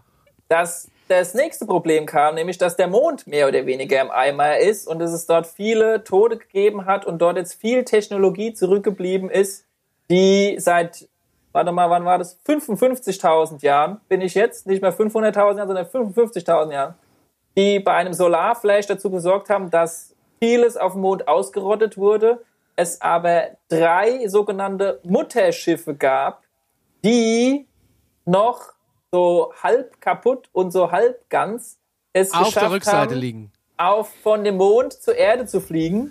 Also das heißt, die hocken 450.000 Jahre auf diesem kleinen Mond und gucken jeden Tag, wie die Erde aufgeht. Ein wunderbar bunter blauer Planet und, denk, und denken sich, oh, der sieht so ein bisschen aus wie unser altes Tiamat, ne, was wir blöderweise gesprengt haben. Aber lass uns doch hier auf dem Felsen hocken. Und dann nach 450.000 Jahren geht das Ding hoch und dann machen die mit drei Wohnmobilen doch Richtung Erde auf. Nee, das ist Die natürlich, Motivation ist mir noch nicht ganz klar. das, das heißt ja nicht, dass vorher auch schon welche auf der Erde waren. Also als die von Tiamat geflohen sind, haben die sich auch auf dem Jupiter, auf dem Mond, auf der Erde, überall niedergelassen. Aber ein Großteil eben halt auch auf dem Mond. Ich, Aber gab es vorher auf der Erde schon Leben? Selbstverständlich. Selbstverständlich. Ah, ja, okay. Also ganz. Also die, das sind nicht die, die das Leben überhaupt gebracht haben. nein, nein, nein, nein, nein. Sondern die Also, haben es dann optimiert. der, um das mal ganz grob allgemein, das hätte ich vielleicht ganz am Anfang vorneweg sagen sollen. Die Erde ist ein Planet, das habe ich glaube ich in der, vor, der vorletzten Folge schon mal gesagt, die wurde immer wieder gefunden und immer wieder neu entdeckt und immer wieder verlassen. Also dieser, Aha. dieser Planet Erde ist ein dauerhaftes Versuchsobjekt. Dort werden auch Zivilisationen zwischengebunkert, wenn es irgendwo ein Problem gibt und wird wieder ab und dürfen danach wieder zurück. Beispielsweise die Maya. Maya war eine Zivilisation, die wurde hergebracht, ist dann, als ihr Solo-System wieder zurechtgerückt wurde, wieder zurückgegangen in ihre Heimat. Aber die, äh, also das ist, ich erzähle deshalb vom Mond, weil, wie der Micha ja schon gesagt hat, auf dem Mond ist halt ein bisschen was anderes als das, was wir bisher äh, quasi denken. Und es gibt äh, verschiedene Insider, die schon auf dem Mond natürlich unter geheimen Projekten unterwegs sind. Und diese Insider berichten eben davon, dass es auf dem Mond teilweise noch nach Leichen stinkt und dort Was? Es, mumienhafte allem, über es riecht. Mumien, mumienhafte Überreste gibt, und zwar nicht unbedingt auf der Erd, also nicht, Entschuldigung, Mondoberfläche, sondern im Inneren des Mondes. Du findest im Inneren des Mondes teilweise höhlenartige, riesige Gebilde, die mit verlassenen, aber auch teilweise wieder ähm, erweckten Zivilisationsbaustrukturen, äh, riesigen Komplexen mit UFO-förmigen Häusern und Türmen und weiß was ich alles. Und diese, diese Komplexe sind halt teilweise noch mit Leichen übersät von den damaligen Zivilisationen, weil die nie richtig aufgeräumt wurden und mit, sage ich mal, Technologie bewandt, die es schon seit tausenden von Jahren einfach ausgeschaltet ist, man aber theoretisch einfach wieder Ja, reaktivieren das sieht aber. kann. Das ist Wer, aber. wer hat ja. nochmal gesagt, dass es da riecht? Das sind diejenigen, die halt durch Geheimprojekte halt den einen gewissen Bereich des Mondes jetzt äh, neben anderen Zivilisationen, die es auf dem Mond gibt, eben weiter durchforschen können, archäologisch vorgehen dürfen und dort letztendlich eine kleine Basis aufgebaut haben, von denen der Conny erzählt hat, dass er es neulich in den News gelesen hat, dass es eine kleine Veröffentlichung gab, dass es auf dem Mond eine mittlerweile Basis auch von uns Militär Industrial Complex Menschen gibt. Aber Ja. wie können die das riechen ohne Atmosphäre? Naja, es werden Was transportiert die Duftstoffe? in den Höhlen kannst du ja den Druck und die Atmosphäre wieder aufbauen, der die ja da teilweise eh noch existiert oder kannst sie ja wieder so Nee, der, umbasteln, Mond, der Mond hat nicht genug Masse, um, um eine Atmosphäre zu halten. Weil wir haben ja nur eine Künstlich. Atmosphäre. künstliche Ja, aber wie, wie Atmosphäre. soll das künstlich gehen? ah ja, du machst Und halt die, äh, Sauerstoff, die Sauerstoffmoleküle bleiben auf der Erde, weil, wir, weil sie von der Erdgravitation angezogen werden. Ey, du machst Wenn so- irgendein Planet zu klein ist. Du, du dichtest das halt ab, ne? Du machst eine Art Kuppel, nur nutzt du die so. Höhlen, die, du, du nutzt die Höhlen, die ja eh schon die haben dann da auch abgedichtet sind. Schleusen und so. Wie Genau. Utopia. Ja, Okay. ja. Okay. Und um die Geschichte noch zu Ende zu bringen, diese ähm, drei Mutterschiffe, von denen ich gerade erzählt habe, die sind, äh, um hier äh, ein bisschen den Kreis wieder zu schließen, äh, in der Antarktis aufgeschlagen. Und das ist, wie gesagt, 55.000 Jahre her. Diejenigen, die da aufgeschlagen Also mit sind. dem Landen haben sie es auch nicht so. Bitte? Was? Mit dem sanft Landen haben sie es auch nicht so. Ja, dann haben die sich natürlich gedacht, äh, also sie haben sich zumindest dazu entschieden, ähm, Nein, pass auf, die heißen, ich sehe es auf dem Screenshot, die heißen Nina, Pina und Santa Maria. Die drei lustigerweise Schiffe, die Amerika bevölkert haben. Richtig. Aber das ist nicht, also das heißt nicht, dass diese drei Schiffe, die Amerika bevölkert haben, dass das äh, ein Quatsch ist, sondern die haben das einfach, also das Militär hat diese drei Mutterschiffe auch nach diesen Kriterien Also so benannt. benannt, okay. Einfach nur so benannt. Das sollte so ein bisschen ein kleiner Witz wohl sein. Das machen ja die Okay. amerikanischen äh, Regierungen gern, dass die irgendwelche komischen, lustigen Begriffe für irgendwas finden. Ja, auf jeden Fall sind es tatsächlich die offiziellen unter dem Militär genannten Namen. Die haben natürlich in Wirklichkeit irgendwelche anderen Namen von den Außerirdischen vorher mal gehabt, ist ja ganz klar. Auf Okay. jeden Fall diese Gruppe, die da gelandet ist, das sind dieselbe Typus die äh, diese verlängerten Schädel haben. Und diese Menschen, die diese verlängerten Schädel haben, das ist nichts anderes, was daraus geworden ist, als diese so allbekannte Sage von Plato. Das sind nämlich diejenigen, die die, sag mal, das nicht die Stadt, sondern die Gesellschaft Atlantis ähm, gegründet haben. Auf der Antarktis, Ei, ei, ei, ei, ei. Richtung Atlantik, Richtung Südamerika. Das ist mehr oder weniger das Atlantis, wo, von dem man immer in Sagen hört. Und diese, diese Typus waren eben diese Menschen mit diesen verlängerten Schädeln. Und äh, um den Kreis noch mehr zu schließen, diese, diese, äh, diese Generation von Typus war sehr begabt in äh, Gentechnologie und Cloning und DNA-Veränderung und solche Sachen. Und ihr merkt, glaube ich, schon, wo die Reise hingeht. Die haben diese affenartige Spezies genommen und auch viele andere Experimente und haben unsere DNA, also die, die DNA dieser damaligen äh, diese Sapiens geändert und haben dann mit mehreren Anläufen versuchen, letztendlich das Endprodukt uns Mensch in Anführungszeichen entwickelt. Wir waren. Äh, Wir haben quasi die CRISPR-Schere äh, genommen und haben die DNA umgebaut oder was? Macht man ja, äh, ist man ja auch tatsächlich gerade dabei, ne? Also Ja. ist ja, ist ja ethisch äh, äh, diskutabel, aber technologisch schon möglich. Es Also ist- diese Cris- CRISPR-Technologie, oder wie die heißt. Ich habe nie ist- was von gehört. Genau, es ist technologisch tatsächlich schon möglich. Es wird auch, es gibt ein Projekt, das heißt 2045.com oder so. Dort wird gerade probiert, die, äh, die Consciousness, also das Bewusstsein eines Affens, kein Witz, um zu transferieren in ein anderes Lebewesen, einen anderen Affen oder sowas. Also dein Bewusstsein nehmen, das ist ja auch was, äh, irgendein Fluid oder irgendwie sowas. Und das wird gerade transferiert in ein anderes Lebewesen dass, äh, dass da noch viel mehr schon längst läuft. Das klingt zwar total abgefahren, aber ich will damit nur sagen, wie der Mischa sagt, dieser Kram, diese DNA-Veränderung und sogar schon Bewusstseinstransfere sind also sind in der Biologie und in der Wissenschaft nichts mega Neues. Das wird schon die ganze Zeit gemacht. Ich meine, wir haben schon ein Schaf geklont. Hallo? Glaubt ihr, das hat danach aufgehört? Naja, es ist was anderes. Also ob du, ich meine, im Endeffekt ist ein eineiiger Zwilling auch nichts anderes als ein Klon. Ne? Es ist immer nur die Frage, ab wann sich irgendwas teilt oder nicht und, und ab wann du eingreifst. Also wenn du einfach eine Stammzelle nimmst, ne, oder halt eine, eine befruchtete Eizelle und guckst halt, wie sich das teilt und passt den richtigen Moment ab und dann hast du zwei. Wenn du eine Pflanze nimmst, die einen Ableger macht, dann ist es genetisch gesehen auch ein Klon, weil die genetisch identisch sind. Aber das ist ja jetzt noch nicht so, als ob du irgendwas umgebaut hast, vor allem nicht zur Lebzeit. Ich meine, das ist ja auch im Moment äh, ein, ein Riesenproblem, dass man ja im Moment versucht, tatsächlich vi- via DNA Krebszellen auszuschalten und musst du die Information irgendwie in die Zelle kriegen, was ja im Moment das größte Problem ist. Man probiert es jetzt über so Viren, Trägerviren, die tatsächlich ja auch ähm, dann diese Veränderung einbringen in die Zelle. Aber na gut, okay, dann gucken wir mal. Ja. Und äh, Also ich bin jetzt äh, Und dann- ein bisschen jetzt das, ja, mach mal weiter, Paul. ja, wir sind bei Minute 50, wolltest du wahrscheinlich sagen.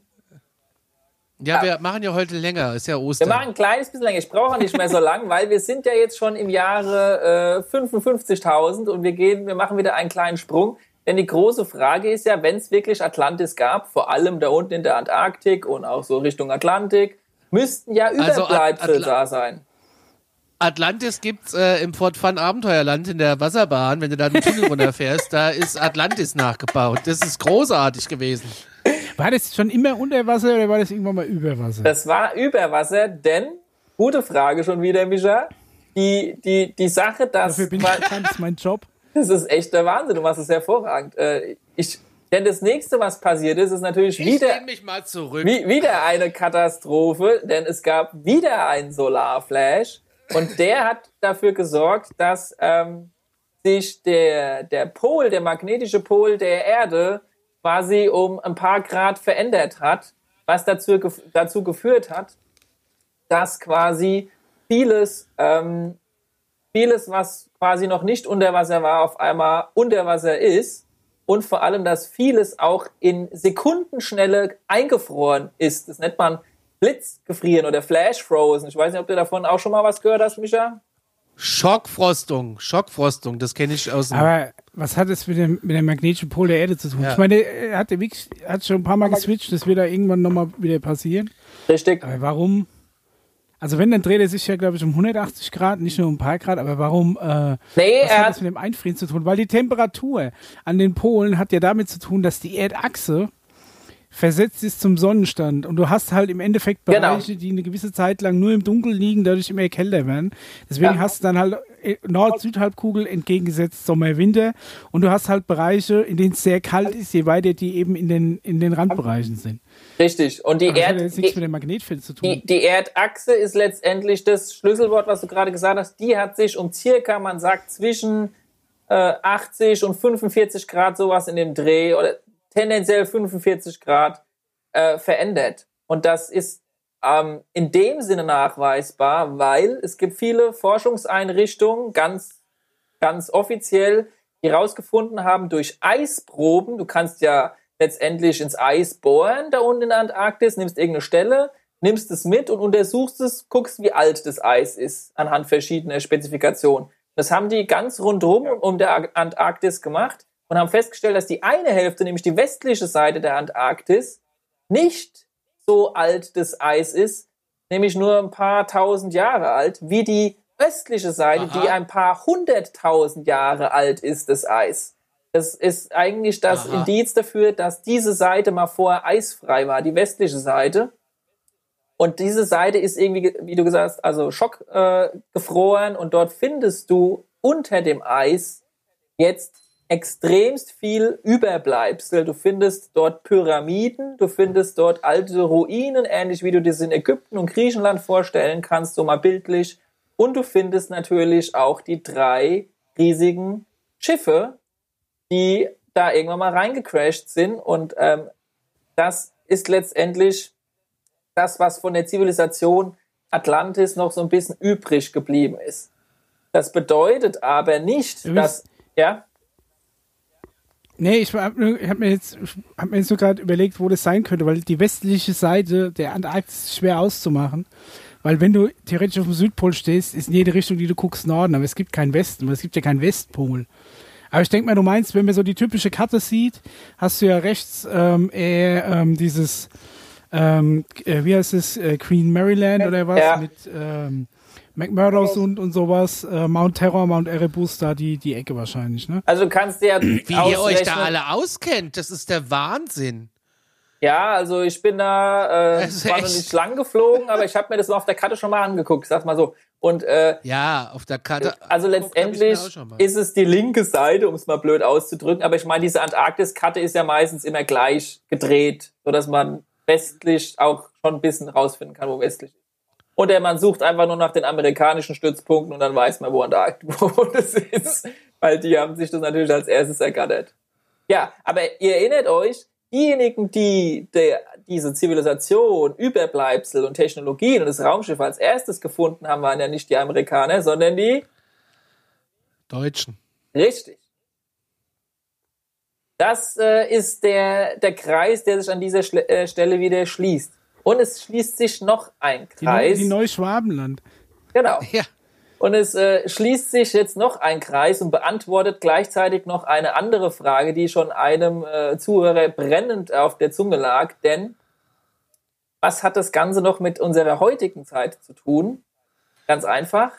Diese Gruppierung mit den verlängerten Schädeln, die sind bei dieser Sache nicht alle ums Leben gekommen. Also Atlantis ist zwar untergegangen und auch noch eine andere Zivilisation, die, äh, die letztendlich, also es waren eigentlich zwei. Die eine hat diese, diese Pyramidenformen unterschreiten sich, sage ich mal, in zwei großen Hauptmerkmalen. Wir kennen ja die Pyramide vom Gizeh, wir kennen aber auch die Pyramiden, wie sie zum Beispiel in Mexiko und so weiter und so fort aussehen. Die eine oben sind spitz und die anderen sind War eher schon, so War ich schon. Und die anderen sind eher so treppenförmig. Und es ist hat eigentlich Ja, vor allem es gibt natürlich auch Ausnahmen, aber das hat vor allem zwei Gründe. Es gab damals zwei große, ja, äh, wie soll ich sagen, Zivilisationsgruppen. Das eine war, war Atlantis, die, äh, die sage ich mal, auch technologisch so ein bisschen äh, fitter waren. Aber es gab auch äh, noch eine zweite. Und die haben halt eher diese andere pyramidenförmigen äh, Gebilde gebaut. Ja? Der so Afrika-europäische Seite gibt's eher und dann gibt's so diese, also man nennt es, das eine nannte man Atlantis und das andere Zivilisation nannte man Lemuria, für diejenigen, die das mal recherchieren wollen, okay? Und äh, die waren, Okay. waren letztendlich aber, also ein, ein großer Teil dieser Gruppierung äh, war natürlich immer noch sehr, also die hatten ihre Technologien zwar verloren, aber die hatten meistens immer noch das Sagen. Und aus dieser Gruppierung ist letztendlich, wenn man das Stammbaum technisch betrachtet, nichts anderes geworden wie damals die Pharao-Häuptlinge. Und dann, wenn du das Ganze, wenn du das Ganze noch, noch weiter spinnst, bis in die, bis in die heutige Zeit, ja, kannst es, also es geht los mit den sumerischen Kinglist. Die sumerische Kinglist ist eine sumerische Tafel mit den Listen aller Könige, die damals im Irak, äh, in der Iraker Gegend, da wo ja der Ursprung, sage ich mal, hauptsächlich mit Bab Babylon und was es da alles gab, standen ist, gehst du weiter zu den Pharaonen nach Ägypten, dann gehst du weiter, dann hat sich diese, diese Blutlinie weiterentwickelt nach Europa, dann hat sich diese Blutlinie weiterentwickelt, Jock Lockland, Magna Carta, King of England, wenn euch das was sagt. Und diese Nein. Magna Carta noch nicht gehört, Jock Lockland, äh, der Robin Hood drin vorkommt. Robin Hood hast schon mal gehört. Ja, aber Ja, der Also, König. Der King Arthur, King. Äh, So. Und diese Blutlinie kannst du noch weiter entlang führen und du wirst es nicht glauben, aber diese Blutlinie geht weiter bis zu den Rothschilds und zu Ach. allen amerikanischen Präsidenten. Die hängen alle über Cousins und was weiß ich wie, die sind alle zurückführend bis in diese Blutlinie kann man den ihr Stammbaum zurückverfolgen und die halten sich, also vor allem auch die Rothschilds und die ganze Elite, das ist letztendlich die Elite, halten sich für natürlich jetzt für was Tolleres und Besseres, weil das sind diejenigen, die noch, wenn sie ihren Stammbaum sehen, zurückkommen durch den Ursprung, was die Menschheit je erlebt hat und bla bla bla bla bla. ich das- habe gedacht, die wären alle über Skulls and Bones connected. Über was? Kennst du nicht Skulls and Bones? Quasi so Ja, genau, das auch. So Das auch, ja. Studentenverbindung. Il Il Illuminati, Haben das die ist nicht irgendwie Hitlers, Hitlers Gehirn oder so auch im Keller oder sowas? Ähm, das weiß ich jetzt nicht, aber ich letztendlich auch der Hitler ist ja letztendlich jemand, der über das englische oder schwedische Kö äh, englische äh, Königshaus in äh, Position gebracht wurde. Ich habe hier nochmal ein kleines Abbild für diejenigen, die YouTube schauen. Ansonsten seht ihr hier die Blutlinien Rothschilds, Rockefeller, Russell. Also Kennedy, Freimaurer, das sind alles kleine Gesellschaften, Gruppierungen, Familien, Blutlinien, die alle aus derselben Blutlinie mal entstanden sind. Und es ist auch kein Geheimnis, dass äh, alle Präsidenten der amerikanischen Präsidenten, ich glaube bis auf eine, miteinander irgendwie verwandt sind. Ich glaube, irgendeine Grundschulkind das in ist mir Amerika. komplett neu. Da muss ich doch mal bei MyHeritage gucken, ob das stimmt. Die alle verwandt sind. Ja.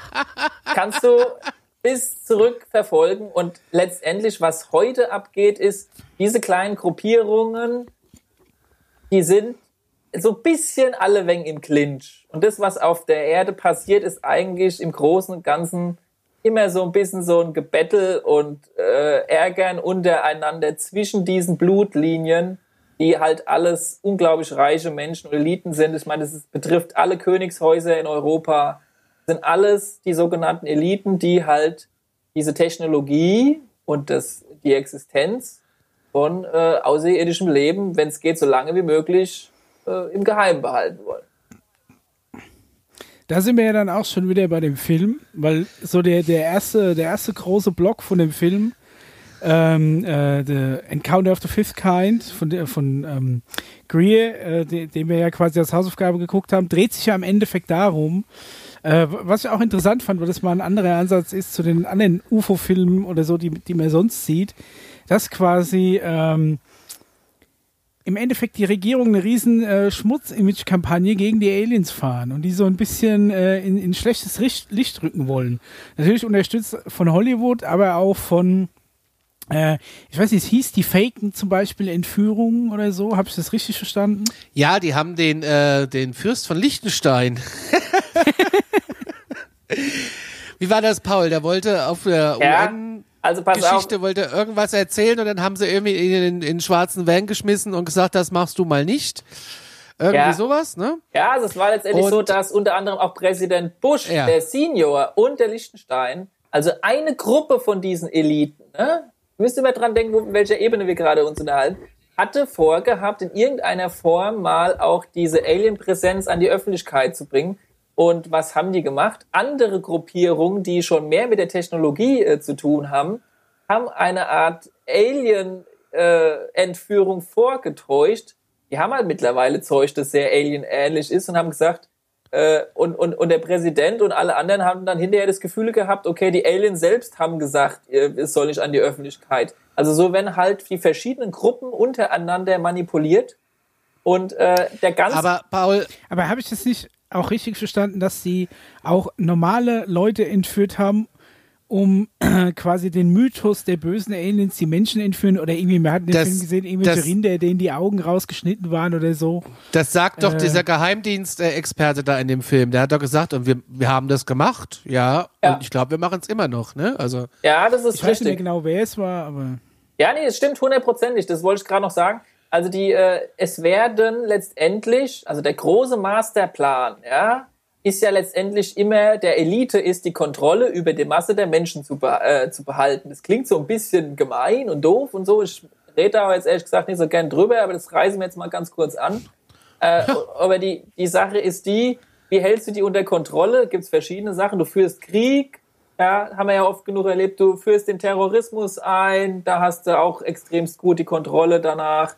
Und die, die Karte, die im schon seit Endeffekt geht es immer um Angst. es geht immer um Angst. Und wenn du den Menschen erklärst, dass die Außerirdischen böse sind und wir haben da jetzt schon, und das ist ja das, was da, was da ganz scharf kritisiert wird von Dr. Stephen Greer, nämlich jetzt, wo in der Presse auf CNN und so weiter und so fort davon erzählt wird, dass es UFOs gibt und dass die bösen UFOs einfach in unseren Luftraum reinfliegen, ohne dass wir sie es erlaubt haben und dass die äh, ja dann eigentlich ja böse sind und wir müssen Angst vor denen haben und lass uns schnell eine Weltmacht, äh, eine Weltregierung äh, machen, damit wir das alles schön unter Kontrolle haben, die Menschen und so.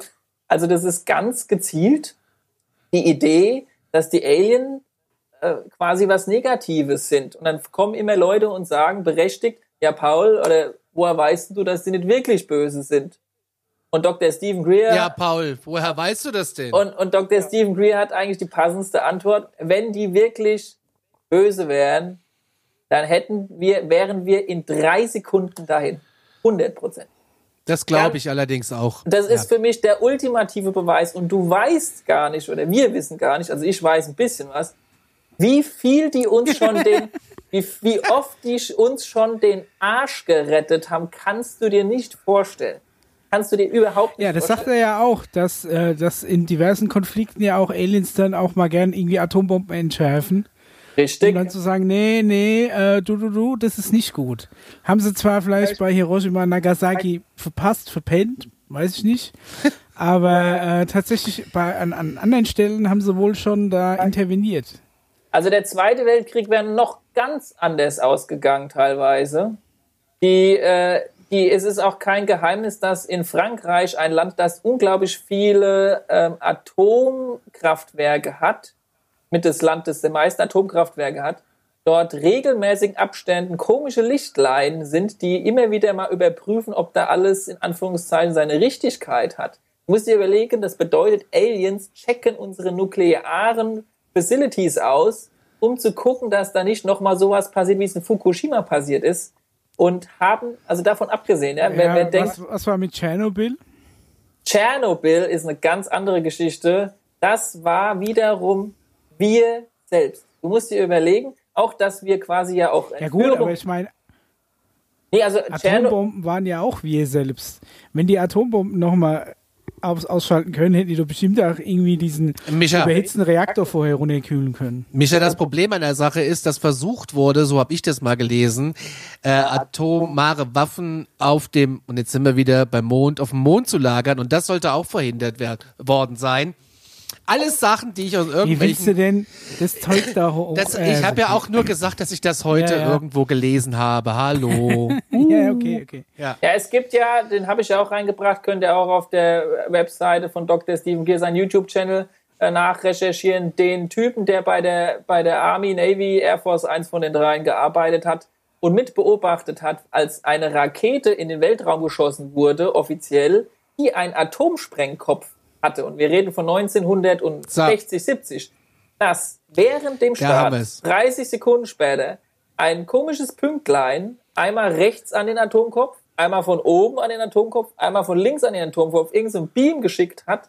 Und dieser Atomkopf ist von der Rakete runtergepurzelt und wieder auf der Erde gelandet. Das heißt, die Aliens, die positiven, die höher entwickelten Aliens sind der Menschheit positiv gesinnt und das auf einer Ebene, wo ich, wenn ich Alien wäre, schon längst gesagt hätte, lasst die da unten Aber die Moment ganze mal. Scheiße verrotten. Also, also wir, wir schießen einfach so eine Atombombe ohne Ziel ins All, was ja schon mal Geld zum Fenster rausgeschmissen ist. Und dann kommt ein Alien und sagt, nee, ist nicht gut, wenn das von der Erde wegfliegt. Ich schraube das Ding ab und lass es zurückfallen. Ja, aber ohne dass es weiß nicht, explodiert. Ob das, ob das die coolste, die beste Idee war, ja, ohne dass es explodiert. Eine Atombombe ist einfach nur, du fügst so viel spaltbares Material in einer überkritischen Masse zusammen, dass eine Kettenreaktion entsteht. Also da ist, ist jetzt ist keine Alien-Technologie. Ja, da musst du aufpassen damit, ja. Okay, aber sagen wir mal, die haben uns da aber trotzdem in den Arsch gerettet. Zumindest, die haben es gut gemeint, sagen wir mal. Ja, es gibt halt eine Gruppe von Idioten, die unter anderem viel mit der, einen Teil der Elite zusammenarbeitet, die, die, die nichts Besseres zu tun haben, als Quatsch zu machen. Das heißt, äh, die Technologien vor dem, die jetzt schon längst erfunden wurden, vor der globalen Menschheit äh, wegzulassen, die Existenz von liebevollen Aliens, die da draußen gerade zu Mass rumeiern, die eigentlich nur darauf warten, endlich mit uns in Kontakt treten zu können. Äh, dass es die gibt, wird für uns verheimlicht und das versuchen die schon seit, also das machen die schon seit Jahren und die, die positiven Aliens sagen halt auch, ihr müsst euren Kram da unten auf der Erde endlich auch mal auch selbst ein bisschen in den Griff kriegen.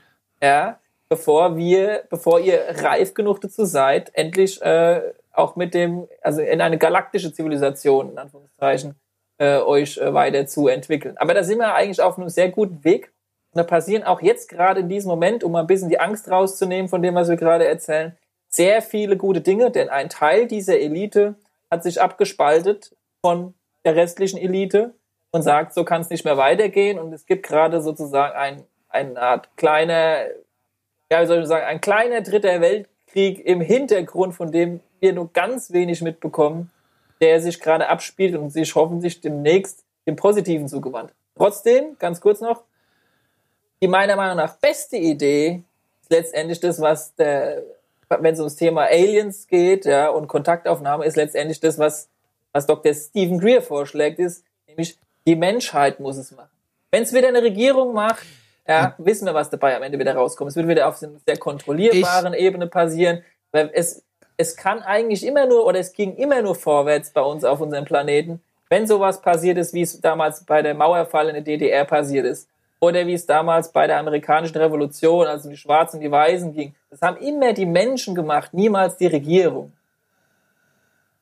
Ich würde jetzt auch gerne mal auf diesen Film nochmal kommen, weil im Anbetracht der Zeit, Kines, Ja, hört ihr mich noch? ja, ja. ja. Ja. Äh, du hast ja gerade gesagt, mit diesem Kontakt aufnehmen. Wollen wir mal die fünf Phasen durchgehen, um die es in dem Film ja geht? Sehr gerne. Also das sind ja, also du Also- hast fünf, ja, Mischa? Also man kennt ja quasi die zum Beispiel unheimliche Begegnung der dritten Art. Ne, Hier geht's jetzt um Kommunikation irgendwie der fünften Art. Jetzt ist die Frage, Conny, was sind denn das für Arten? Oder was ist denn dann eins, zwei und vier? Ganz kurz zur unheimlichen Begegnung der dritten Art. Da hatte Steven Spielberg einen Mitarbeiter äh, von dem Projekt Blue Book ähm, äh, im Team drinne und der war laut vielen Aussagen ganz, ganz, ganz nah dran in dem, was er da umgesetzt hat. Ja, es wurde, Nur mal so es wurde als sau oft, wir waren sau oft an der Kante über die letzten 70 Jahren. Also wie, um, um, um es in den Worten von Lockheed-Chef äh, zu sagen, seit 1956 können wir E.T. nach Hause teleportieren. Genau, das habe ich auch so. Aber erzähl weiter, ja. Conny, die fünf Arten. Also es gibt Also, wir, wir, wir haben Phase 1, das ist das Visuelle, dass du das quasi per Lichterscheinung siehst, ja? Bin ich da auf dem richtigen Weg? Phase 2 wäre äh, physisch, das heißt, dass du irgendwie, dass du Kornkreise oder ähnliches wahrnehmen kannst. Korrigiert mich, wenn ich falsch liege. alles gut. Dritt, Phase 3 wäre außerirdische Sehen. Phase 4 wäre quasi, ja, ich, ich nenne es jetzt mal Entführung, mitnehmen. Du bist, Ja? du bist an Bord. Du bist ja. genau, du bist an Bord eines äh, eines Raumschiffs in Anführungszeichen. Ja? So wie du gerade, genau. Und Phase 5 ist Kommunizieren, Kommunikation mit der dritten Art. Genau. Das sind die fünf Phasen und die, an an Ich die glaube, der gelangst du. Unterschied zwischen 4 und 5 ist, dass 4 äh, ist unfreiwillig für dich und 5 geht von dir aus, wenn ich das richtig verstanden habe. So in der Art. Oder 4, du wirst kontaktiert und 5 ist, du kontaktierst. So in der Art. Ja, genau, so die Ja. Richtung muss es sein. Und ich habe ganz wichtig, was man aus dem Film mitnimmt, ähm, solltest du einen Kontakt haben, er ist, es ist immer, es ist noch keinem was passiert, es ist immer friedlich, alles ist gut. Ja. Und es, äh, um auch dazu nochmal ein Beispiel zu verwenden. Also so wie es in dem Film ja auch gezeigt wird, um es ganz kurz aufzurunden, man nimmt ja Kontakt auf, es kann man alleine machen, aber am besten ist es zu dritt oder zu viert, weil dann die, die Consciousness, die Bewusstseinsenergie äh, größer ist, wenn du zu viert zusammen bist und das Gleiche machst. Ja, das ist, es geht um Schwingungen und so.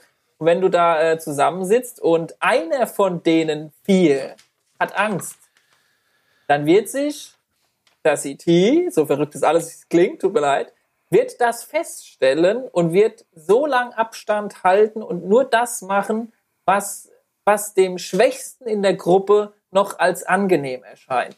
Und je, Also, ja, genau. Das heißt dann quasi, sollten wir das mal machen, wovon ich ausgehe, unser äh, Produzent Daniel will ja mitmachen. Ich bin derjenige, der Angst hat. Das ist schon mal Also, klar. Ich glaube sogar, meine Frau will da mitmachen. Die sagt, glaube ich, schon ganz heiß drauf. Vor allem nach, nach dem Film gestern. Dann, so, dann, dann hoffen Ja. wir, dass die Pandemie bald überstanden ist und wir uns alle mal raus in Spessart. Gestern Abend waren wir äh, in, in, in Wenig Hösbach unterwegs und da oben, ähm, wenn du da wieder, ich weiß gar nicht, wie das da Richtung äh, Feldkarl hochfährst, da hast du ja quasi einen Ort mit also das ist unfassbar, keine Lichtverschmutzung, wunderschöner Sternenhimmel, es war halt nur ein wenig kalt, ne? Ähm, aber das wäre so ein Ort, wo ich mir vorstellen kann, dass du auch deine Ruhe hast, um das vielleicht einfach mal zu machen. Paul, wie würde denn das aussehen? Beschreibst du, kannst du das beschreiben für denjenigen, der das jetzt interessiert, wie das funktioniert? Ja, also als allererstes, man muss davor keine Angst haben. Das erste, was man macht, Gut. man übt erstmal ESP, Remote Viewing, wie das funktioniert. Können wir, Natürlich. können wir, also gibt's verschiedene Möglichkeiten. Es gibt nicht den Ansatz. Es geht darum, so nah wie möglich an sein Bewusstsein zu kommen. Was das genau bedeutet, müsst ihr euch in der Folge 3 nochmal durchlesen. Das kann man, also durchhören. Hören. Äh, das heißt, ähm, man übt erstmal zur Ruhe kommen. Das kann man auch alleine üben. Das ist sowieso erstmal wichtig. Jetzt gerade in der Zeit kann man damit schon mal anfangen, das hinzukriegen. Und es gibt Menschen, das habe ich ja schon mal erzählt, da geht es, bei denen fällt es einfacher, die können das auch sogar schon. Ohne dass sie es Stenger, wissen. ein Stenger ist so ein Typ, ja? glaube ich. Und, ähm, und es gibt welche, die üben es halt einfach, wie man halt jedes Instrument oder Sport oder was auch immer übt. Man muss davor keine Angst haben. Und es, es ist auch kein Voodoo-Quatsch oder irgendwie sowas. Es, geht, es tut auch übrigens deiner Persönlichkeit gut, wenn du einfach mal hin und wieder mal ein bisschen zehn Minuten meditierst und einfach mal zu dir selbst kommst. Mehr ist es erstmal gar nicht. Du ich musst wollte kein Hokuspokus machen. prinzipiell ist das ja jetzt erstmal nur Meditation. Genau. Ja, und das musst, musst du nicht mit Klangschale machen. Du kannst auch geile Nee. Musik dabei hören. Du kannst kurz bevor du schlafen gehst, einfach dich dran erinnern, auch schon mal eine kurze Meditation. Wer das professionell üben will, der kann auf die Homepage von Dr. Stephen, Stephen Greer gehen oder auf YouTube-Channel von ihm. Dort sind freie Meditationen zur Verfügung, kann man sich anhören. Und du kannst auch, es gibt auch Musiker, durch die, die durch Musik da einfach schnell hinkommen. Das heißt, es kommt auf deine Persönlichkeit an. Ich habe mich in meinem Leben noch nie mit Meditation beschäftigt. Ich weiß auch gar nicht, wie wie wie, wie das also wie man es macht. Wie ma- wie wie da bräuchte ich ein Anleitungsvideo für tatsächlich. Es ist aber kein Hokuspokus. Ich bringe das jedem gerne innerhalb von zwei, dreimal Üben bei. Und es ist nicht dieses Hokuspokus, das wie es einem immer wieder verkauft wird, sondern es ist was, was du in deinem Alltag eigentlich auch manchmal unbewusst machst, wenn du denkst, du hast einen stressigen Tag gehabt. Kommst jetzt mal zur Ruhe und musst dann noch ein bisschen mehr machen, um da genau hinzukommen. Weil für mich ist das tatsächlich irgendwelche Räucherkerzen und Klangschale. Das verbinde nicht. ich damit. Oder halt äh, weicher Fußboden Nein. und ko kommen Sie. Ich war mal auf einer Fortbildung, Anti-Stress-Seminar. Yoga-Matten. Ja, so ungefähr. Anti-Stress-Seminar war die Genau. absolute äh, Katastrophe. Und da saß ich unten, also erstmal wurde uns beigebracht, auf einem großen Steinpendel zu pendeln, wo ich mir denke, wie soll ich das in meinen Job übertragen? Ich habe kein Steinpendel. Und der Abschluss war in einem, ähm, in einem Musik, also einem Klangkeller. Und dann lagen wir da in diesem Klangkeller und ich halte von sowas wirklich gar nichts in dem Klangkeller mit schwurbeligen, mit schwurbeligen äh, Tai Chi Musikkram und äh, Klangschalen in diversesten Größen. Also der Klangschalenmarkt ist ein Riesenmarkt, muss ich sagen. Ja. Und aber das das ist für mich einfach nur alles klar. Ihr kassiert hier heute für mich ab, dass ich hier in einem Klangkeller liege, von dem ich nichts halte. Also ich brauche da schon Ja, ja. was anderes. Also das ist sowas, womit ich gar nicht. Und ich bin der Pädagoge, du auch. Und Pädagogen habe ich das Gefühl, lieben Klangschalen, lieben Klangräume. Ich nicht. Ich halte davon absolut gar nichts, auch nicht von irgendwelchen Räucherkerzen Aber, und Conny- anderen Schwurbelkram. Also da bin ich raus. Also das kann ich nicht. Es Aber- heißt, ja. wenn ich das anders machen kann, bin ich total dankbar, weil ich hätte wirklich Angst, dass ich mir jetzt so eine Klangschale kaufen muss. Nein, also ich, ich sag, du musst, das aber Conny, du musst eins beachten. Nur weil es für dich nicht gut funktioniert, heißt es nicht, dass es für andere gut funktioniert. Naja, für jeder- da, wo wir, wo wir waren, da ist tatsächlich, äh, das funktioniert das super, weil die kassieren da richtig Geld mit ab, ne? Also, Ja, und das, um dann, also sagen wir mal, um das jetzt noch schnell zu Ende zu führen, die, nach diesen Meditationsübungen so triffst du dich natürlich mit Leuten, äh, am besten zu dritt und zu viert, um eben diese, diese Schwingung möglichst hoch zu halten. Gehst irgendwo hin. Voraussetzung ist, es muss irgendwo sein, wo, sag ich mal, nicht so viel Stadt ist, nicht so viele Leute sind, weil die ETs werden sich normalerweise nur zeigen an Orten, wo sie nicht noch andere Menschen die nichts damit zu tun haben, beängstigen. Das heißt, es muss, wenn es geht, irgendwo remote sein, ja. Äh, weiß was ich. Und wenn es geht, natürlich auch irgendwo, wo es wenig sternenklar ist, bei einem guten Himmel, relativ hoch gelegen. Keine Hochspannungsleitung in der Nähe, weil ihr könnt euch vorstellen, wenn so ein ET-Craft in der Nähe von einer Hochspannungsleitung ist, was dann passieren würde. Also es gibt Die so können, die können überall hinfliegen, sich hinbeamen, das Ding manövrieren, aber wehe, so Hochspannungsleitung in der Nähe. Ja, nee, also wirklich. Ist ja, ist ja logisch, oder? Ich meine, da ist ja, es geht ja, Ja. um Energie, elektrische, magnetische Energie. Also es gibt so zwei, drei Sachen, die muss man beachten, aber das war's auch schon. Ja? aber wir haben ja das Glück, dass wir den Spessart vor der Tür haben, da können wir das doch mal machen. Also ich werde jetzt anfangen mit Meditationsübungen. Micha, kannst du meditieren? Ich kann einschlafen, hilft es? ja, du kannst es kurz vorm Einschlafen einfach mal machen. Zehn Minuten. Also, Und ich habe tatsächlich schon, sag ich mal, ähm, Die Klangschale bereitgelegt oder was? nee, also ich habe ich hab tatsächlich schon mal so, so Meditationsübungen gemacht und ich habe, äh, sagen wir auch durch schon lange her durch die eine oder andere Substanz befeuerte äh, Erfahrung gemacht, die tatsächlich so ein bisschen außerkörperlich war, aber Aha, wie viel aha. da Alien-Technik mit äh, zusammenhängt, weiß ich nicht. ja, Also ich kann mir schon vorstellen, dass es diverse Sachen gibt, die dir im Hirn einfach Sachen äh, zusammentraten, die da nicht hingehören und dadurch hast du halt den Eindruck eine besonders abgefahrene Erfahrung, aber vielleicht ist es ja, bin ich ja doch auf einer höheren Bewusstseinsebene gelandet. Wer weiß es? Was ich aber spannend finde, ist, wenn du das wirklich irgendwie geschafft hast, und das siehst du ja in dem Film, äh, Ja. die, äh, die äh, Videos und Bilder und Erfahrungsberichte von den Leuten, die daran teilgenommen haben, fand ich sau spannend. Jetzt weiß ich, jetzt kommt gleich wieder der Mischer, der sagt, ja, aber nicht ein Bild in 4K HDR irgendwas, Ja, sondern ist alles wieder ohne nur. JPEG-Kompressionsgeschwurbel. Nee. Ähm, wie ist denn das, Paul? Wenn ich jetzt, warte mal, Micha, bevor du gleich loslegst, wenn ich, wenn ich jetzt ähm, in der Meditation bin, mein Bewusstsein erweitert habe, ohne Klangschale, und es taucht dann, wie in so manchen Videos, ich finde das am Strand übrigens ziemlich spannend, so Lichter auf. Dann darf ich aber doch mit meiner 4K HDR-Kamera Fotos und Videos machen. Oder wie jetzt, läuft Und das? jetzt kommt der Teil, der genau auf den wollte ich noch zum Abschluss hinleiten. Der Sinn und Zweck, das zu machen, ist nicht sich, keine Ahnung, auch in meiner Situation, es geht nicht darum, sich selbst zu einem Star zu machen und zu sagen, yo, ich habe mich abfotografiert mit Aliens und ich mache mich jetzt hier, ich bin super geil und ich verdiene Dafür Geld. ist so und so Instagram fort. erfunden worden. Das Ja. ist doch der Sinn und Zweck Wenn du, von wenn du Instagram. mit diesem Sinn und Zweck unter die Sterne gehst und Kontakt aufnehmen willst, werden sie nicht kommen. Du musst mit Okay. folgender Einstellung das Ganze machen. Erstens, du bist ein liebevoller Mensch und hast eigentlich keinen Dreck am Stecken Check. im Großen und Ganzen. Check. Das ist der erste Check, den sie machen werden. Der zweite Check ist, sie wollen wissen, machst du das Ganze nur, um deine Gruppe und dich irgendwie ein bisschen in den Vordergrund zu stellen und damit du selbst und deine Gruppe was davon haben, also so dieser gierige Anteil, oder während der Meditation bei der Kontaktaufnahme, was du machen sollst, ist, im Sinne der ganzen Gesellschaft Menschen auf dem ganzen Planeten Hand in Hand in liebevoller Idee das Ganze zu machen, weil sonst funktioniert die ganze Hausnummer nicht. Und Dankbarkeit zu zeigen. Die kommen Millionen von Lichtjahre her auf diese Art und Weise. Da muss man auch Ich mal. habe gedacht, das ist für die ein, ein Klacks. ja, aber die machen Außer- sich trotzdem die Mühe und machen das. Außer die Stromleitung Also ist da. Und äh, das ist also der, der, der Grundbewusstseinszustand. Und denk dran, diese Viecher, Anführungszeichen, die checken, ob du das von wirklich denkst oder ob du einfach nur geil drauf bist, jetzt einen Punkt am Himmel zu sehen. Es muss schon dieser liebevolle äh, Gedanke dahinter sein, an einem Strang zu ziehen, die ganze Menschheit mit einzusehen und das langfristige Ziel einer, äh, sage ich mal, globalen Bekanntmachung und ein Geben und Nehmen. Und wir sind für die da und die sind für uns da. Mit dieser Mentalität musst du diesen Kontakt angehen. Aber das kriegst du auch bei den Videos von Dr. Stephen Gear, wo diese Kontaktvideos sind, also diese Meditationen sind.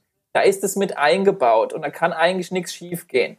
Was die halt aufpassen ist, wenn du, ich meine, es gibt ja mittlerweile vom Militär so viel Zeug, dass diese, wenn da irgendwo auf dem Planeten sich mal kurz irgendwie so elektrisch mal irgendwas zip macht, ja, und man weiß, die haben ja schon die Frequenz rausgefunden, auf der das die Aliens machen, dann dauert es normalerweise nur äh, fünf Minuten später, dann sind ein paar schwarze Helikopter da oder ein Lichtstrahl kommt. Ja, das heißt, ähm, Warte mal, was für ein Lichtstrahl. Naja, wir haben mittlerweile ein paar Waffen in Space. Es ist nicht so, als hätten wir die nicht, ja. Aber die Aliens müsste keine Sorge, die werden nicht sich so sehr in die 3D-Welt rein projizieren, dass sie Angst haben müssen. Die sind ja nicht dumm. Das heißt, die Wahrscheinlichkeit, dass du einen voll 3D entwickelten Typus Alien in der Nähe von deinem Kreis sehen wirst, sehr unwahrscheinlich. Aber dass du irgendwas siehst und vor allem fühlst, dass da was war oder dass da was ist. Und, wir, und ich nehme da das Beispiel zum Beispiel rein, das ja auch in dem Video vorkommt, wo der Typ, der diesen Kontakt hatte, hinterher einen geheilten Gehörgang wieder hatte und vorher Ja. nichts gehört hat. Das heißt, äh, die, die sind lieb, die machen nichts Böses, die sind im Sinne der, äh, du kannst auch zum Beispiel nicht hingehen, äh, meditieren und sagen, ey, kannst du mir mal meinen Krebs wegmachen und meine Haare neu gelen und so weiter und so fort. Das machen die nicht. Der hat es so nebenbei gemacht. Der hat gesagt, Ich habe so ein bisschen übrigens- Hoffnung gehabt für meine kommende Glatze dahin. Ja, genau. Also du kannst nicht hingehen und einfach, machen wir mal das. Sondern der hat wahrscheinlich ein sehr, wie soll ich das sagen, sehr, sehr Dank, viel Dankbarkeit gezeigt und hat auch so nur in einem Nebensatz erwähnt, übrigens, wenn ihr was da machen könnt, wäre ich euch sehr dankbar. Und am nächsten Morgen ist er aufgewacht, hat vergessen, seine Hörgeräte einzustecken und hat sich nach einer halben Stunde gewundert, warum er eigentlich alle drumherum hört und kommt bis heute mit seinem Leben fast nicht mehr klar, dass die Aliens sowas emotional Positives mit ihm veranstaltet haben, was der eindeutige Beweis dafür ist, dass die Aliens, die wirklich nicht die Fake-Aliens von unserer Militär sind, sehr positiv bewandt sind. Wie oft hast du das Ja. schon gemacht? Ich alleine, also du kannst alleine schon verdammt viel anstellen, sag ich's mal so. Aber der große Clou ist es, und ich, ich, wie gesagt, ich will nicht da mich jetzt irgendwie in Vordergrund, oder darum geht's nicht. Geht darum, äh, nicht, dass, keine Ahnung, Paul irgendwie euch die Welt erklärt. Es geht darum, dass die ganze Menschheit irgendwann mal schnackelt, was passiert, das erstmal verkraftet, weil es dauert erstmal eigentlich ein Jährchen, wenn man mal so will, oder ein halbes Jahr mindestens. Und dann äh, im Sinne des Mein, also im äh, Sinne des Gemeinwohls hergeht, ohne Egoismus und sagt, wir müssen eine neue Gesellschaft, Zivilisation werden, die es auch schafft, nicht nur auf dem Planeten klarzukommen, sondern intergalaktisch. Aber das ist, das ist halt auch so ein Punkt, den, den ich mir an dem, der mir an dem Film so ein bisschen sauer aufgestoßen ist, ist, dass ja schon diese, es ist ja scheinbar so, man meditiert irgendwie erst eine gewisse Zeit lang auf dem Feld, er sagt da ungefähr eine halbe Stunde, dann nimmt man irgendwie Kontakt auf, dann musst du ein sogenanntes Vectoring betreiben, das heißt, du musst den Aliens auch ungefähr zeigen, wo auf dem Planet du äh, wohnst. Da kommen wir dann später dazu, da habe ich auch noch so zwei, drei Fragen. Junge, Aber- Junge, Junge, was wird das heute eine dann- lange Folge? Dann Ja. stehen die aber, dann stehen die aber alle rum äh, nebeneinander, also nicht mehr, die, die hocken da nicht mehr im Schneidersitz oder meditieren oder so, sondern die stehen da und erhalten sich und dann filmen die da oben äh, Lichterscheinungen oder UFOs, die kommen. Das ist ja im Endeffekt, so wie er das erklärt, wenn du das ernsthaft machst, hast du ja fast schon eine UFO-Garantie. Ne? Ja, Da denke ich mir, stimmt. warum zur Hölle? Warum kann da nicht mal einer mit einer gescheiten Kamera hin? Ist Warum ja so. immer noch Doch. Wackelkamera? Das ist, die, diese Bilder waren alle unterirdisch. Da musste doch mal irgendwie kein, nicht consumermäßig, aber da musste mal irgendwo einer sein, muss sagen, hier, pass auf, ich bin jetzt, ich bin ein reicher Mann, ich habe eine wirklich richtig gute Kamera, mehrere und die setze ich da auf. Ich bin vielleicht bei der Meditation gar nicht dabei, aber ich filme das einfach Hightech-mäßig mit. Warum gibt es da noch nichts? Also ich finde die Videos vom Strand gar nicht so schlecht. Die sind in einer guten Qualität. Es gibt bessere und es gibt schlechtere. Aber was mich zum Beispiel auch wirklich genervt hat, da gibt's, da zeigen sie ein Bild, wo irgendwelchen Leuten angeblich ein Blitz in Pfeilform aus dem Kopf rausgeht. Ja, das finde ich auch und strange. ich kann dir genau sagen, was das ist und wo das herkommt und das Bitte. kann ich dir auch ohne Probleme nachstellen. Es ist einfach Bitte. so, dass dieser Pfeil, also die Kamera hat lang belichtet. Und wenn du lang eine Lichtquelle hast, du kannst die Kamera nicht über, sagen wir mal, zwei Weil- Sekunden ich stehen weiß halten. genau, wie das so, geht. Und dann Ich weiß auch, wie das geht. Und dann wackelst du Ja, ja. im Endeffekt mit kleinen Lichtquellen, was vielleicht die Reflexion am Brillenbügel ist, vom Lagerfeuer hinter dir, wackelst du quasi diesen Pfeil rein.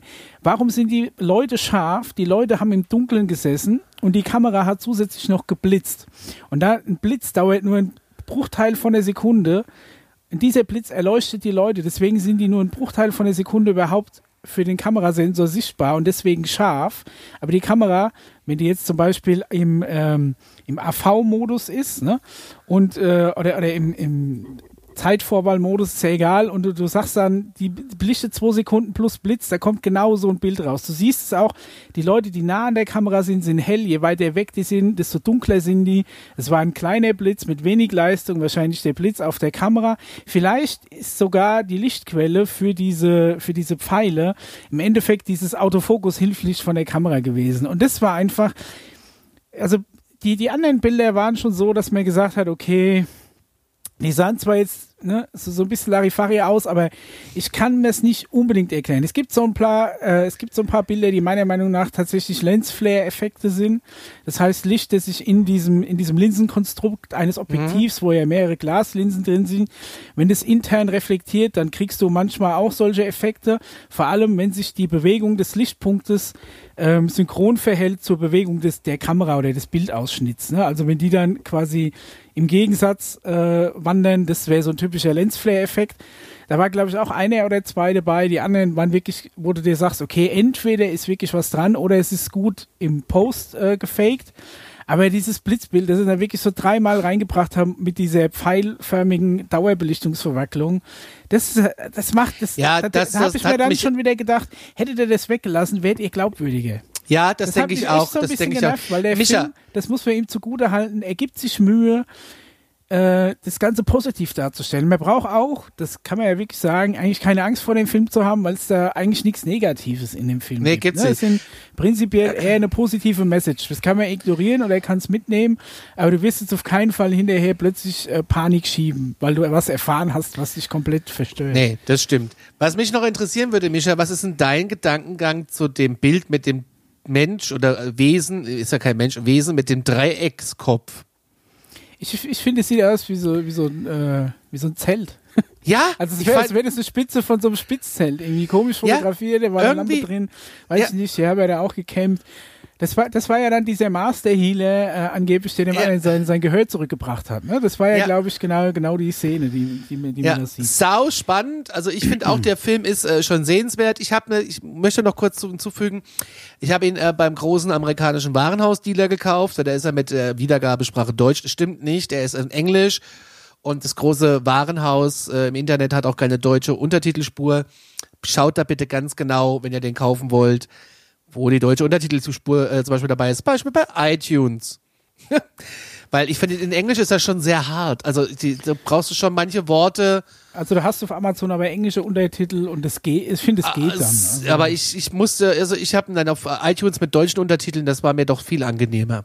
Also mich macht so eher verrückt, wenn ich eine Sprache höre, die ich verstehe oder zum Großteil verstehe und eine andere Sprache lesen muss, das macht mich irre. Mich also macht verrückt. Ich Filme im O-Ton gucke, mit Untertitel, dann aber auch in englischem Untertitel. Nee, das ging nicht bei mir. Also da ist mein, ich meine, ich fliege oft nach Amerika und ich komme da gut durch mit Englisch, aber so deep bin ich dann doch nicht drin. Man muss ja auch mal, kann ich ja auch zugeben, ist einfach so. Aber wie gesagt, Tipp, auf iTunes hat er immerhin deutsche Untertitel und ähm, Auch japanische. ja. ja, also ich kann es auch nur jedem ans Herz legen und ich möchte noch mal betonen, also die Angst haben muss man nicht, dass wenn es irgendwelche Dokus rauskommen, zum Beispiel, die wir auch beworben haben, die Doku The Phenomena, der Conny hat es auch schon gemerkt, mit dem habe ich mich kurz drunter erhalten. Wenn du diesen Trailer oder diese Doku, wenn die dann rauskommt, anguckst, dann weißt du, von wem die finanziert wurde. Das wird eine Doku sein, die vor allem dahin geht, den Menschen Angst machen zu wollen Ist und voll darauf abgefahren, ja. ja, Angst machen zu wollen, dass die eher was Negatives sind, ja. Das ist denn ihr Masterplan. Wir Menschen haben das jetzt in der Hand. Ich führe das nochmal ganz kurz auf. Es gibt zwei Wege. Weg Nummer eins, die Regierung übernimmt es. Ja, die Aliens werden als etwas Negatives dargestellt. Wir werden alle mehr kontrolliert werden in jeglicher Hinsicht, ähnlich wie das nach Ja. dem 11. September war, wo dann die Kontrolle mehr zugenommen hat. Und da sind solche Sachen wie Computerchips äh, implantieren, nur noch digitale Währung und solche Sachen, die sind alle schon vorbereitet. Zweiter Weg, so hoffentlich wird's kommen. Die Menschen fangen an mit diesem ganzen Kram und es braucht nicht viele, aber es braucht ein paar, die einfach nicht Angst haben und ein bisschen positiv gesinnt sind, ohne Egoismus und das im Sinne der ganzen Gesellschaft angehen wollen, gehen unter die Sterne, was sowieso auch mal wieder cool ist. Man darf zwar nicht fünf Bier trinken, aber ein Bier ist auch erlaubt. Meditiert ein wenig, erzählt ein bisschen was dabei und irgendwann, ihr werdet es nicht glauben, passiert es verdammt schnell, dass ihr was seht, wovon ihr, sage ich mal, nicht so einfach einen Schnappschuss machen kann, so wie es der Mischa gesagt hat. Das meiste, was du versuchst auf die Kamera zu kriegen, wird am besten Infrarot nur funktionieren. Das kann ich schon mal sagen. Wer da was hat, sollte sowas vorbereiten. Ansonsten, Micha, äh, ansonsten empfehle ich, Leider noch nicht. Nehmt mal, einen, Zeit. nehmt, nehmt mal einen Kompass mit, irgendeinen, und guckt mal, was mit dem passiert über die Zeit, wo ihr meditiert. Es kann sein, dass die Viecher schon rumeiern, ohne dass ihr sie nur hört oder seht, aber schon bei euch sind. Und das wird euch der Kompass auch zeigen, weil die ja natürlich elektromagnetische Einflüsse haben und ein Kompass wird dadurch abgelenkt. Also ich bin ja saudoof, ne? Ich dachte ja immer in der Meditation bin ich einfach irgendwo in Trance mit meiner Klangschale und meinem Räucherkerzchen und bin, bin halt nicht mehr in der Lage, irgendein anderes Gerät, sei es einen billigen Kompass oder irgendwas, eine Kamera zu bedienen. Das ist wirklich ohne Flachs mein Ansatz, ist aber auch, weil ich auf viel zu vielen Schwurbler, Pädagogik, äh, Fortbildung mit Tülltüchern, Schlüsselkarten und äh, solchen Instrumenten gesessen habe. Die Äh, nervigen Hippies haben es versaut. Wenn die Genau. nicht so anstrengend nervig wären, könnten wir die ganze Sache ernster nehmen wahrscheinlich. Daran liegt Ja, aber äh, ohne Flachs, das ist, das ist bis, bis eben gerade so mein Ansatz gewesen von Meditation. Ich sitze da, brauche ein Tülltuch und eine Klangschale und äh, eine Schlüsselkarte, die ich mir ziehe und sage, oh, das ist mein Ziel. Weißt du, so ein Scheiß. Also solche Fortbildung. Krafttier brauchst du noch. Was? Ein Krafttier.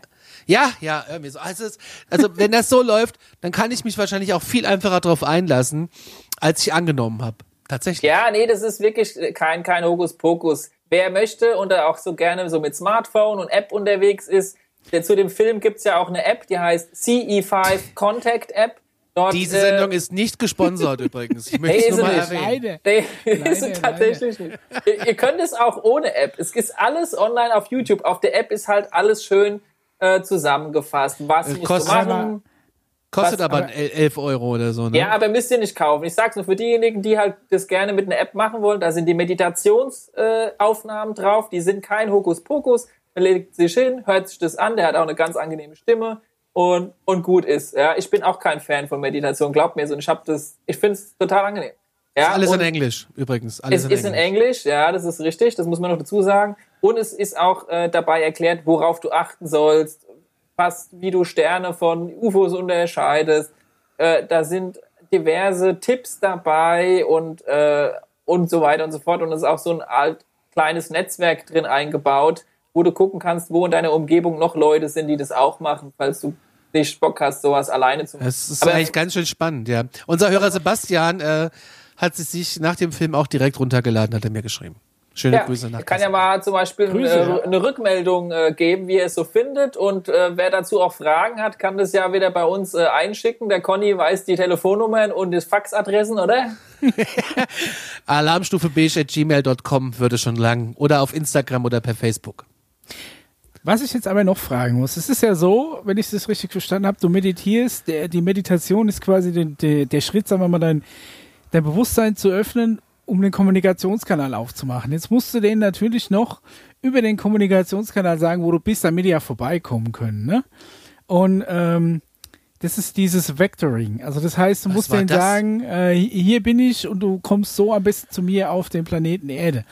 Jetzt machen die das ja, du siehst es in dem Film schön, man muss sich das so vorstellen, wie bei Google Earth, du zoomst immer weiter rein bis zu dem Punkt, wo du bist und wenn du nicht genau weißt, wo du bist, nimmst du die nächste Stadt, wo du weißt, wo sie ist und sagst dann, Ja. gehst da den Feldweg oben lang, dann oben an der dritten Eiche links, da läufst du so ein bisschen großes Lagerfeuer siehst und da hocken wir dann alle drum rum und da kommst du dann vorbei. Jetzt denke ich mir, Ja, ich fand's auch. wie, ja. hat das, wie hat das vor Google Earth funktioniert? Diese abstrakte Denkweise, sich von außen immer weiter an den Punkt reinzuzoomen, das ist eigentlich vor Google Earth, glaube ich, hat, hat es keiner richtig hingebracht. Noch dazu gab es früher keine gescheite Kartografie, weil wie du jetzt schon sagst, die Mayas oder so, die hätten das ja dann auch irgendwie, irgendwie machen sollen. Also ich glaube Ja. schon in den 60ern wärst du da verloren gewesen. Also Ja. dazu. Dr. Stephen Greer hat dieses Prozedere, und es klingt total abgefahren jetzt schon wieder, mit einer Alien-Spezies ausgemacht. Er Ja, ja, hatte, die haben ein Protokoll ausgemacht. Die haben sich Genau. zusammengesetzt an so einen Schreibtisch und die, so, die. Aliens wollten wissen, die Aliens wollten wissen, ey, wie schafft es die menschliche Spezies, die hier lebt, am, Ja. wie, was für Möglichkeiten haben die? Und der Dr. Stephen Greer hat es denen erklärt, wie er es gerade gemacht hat.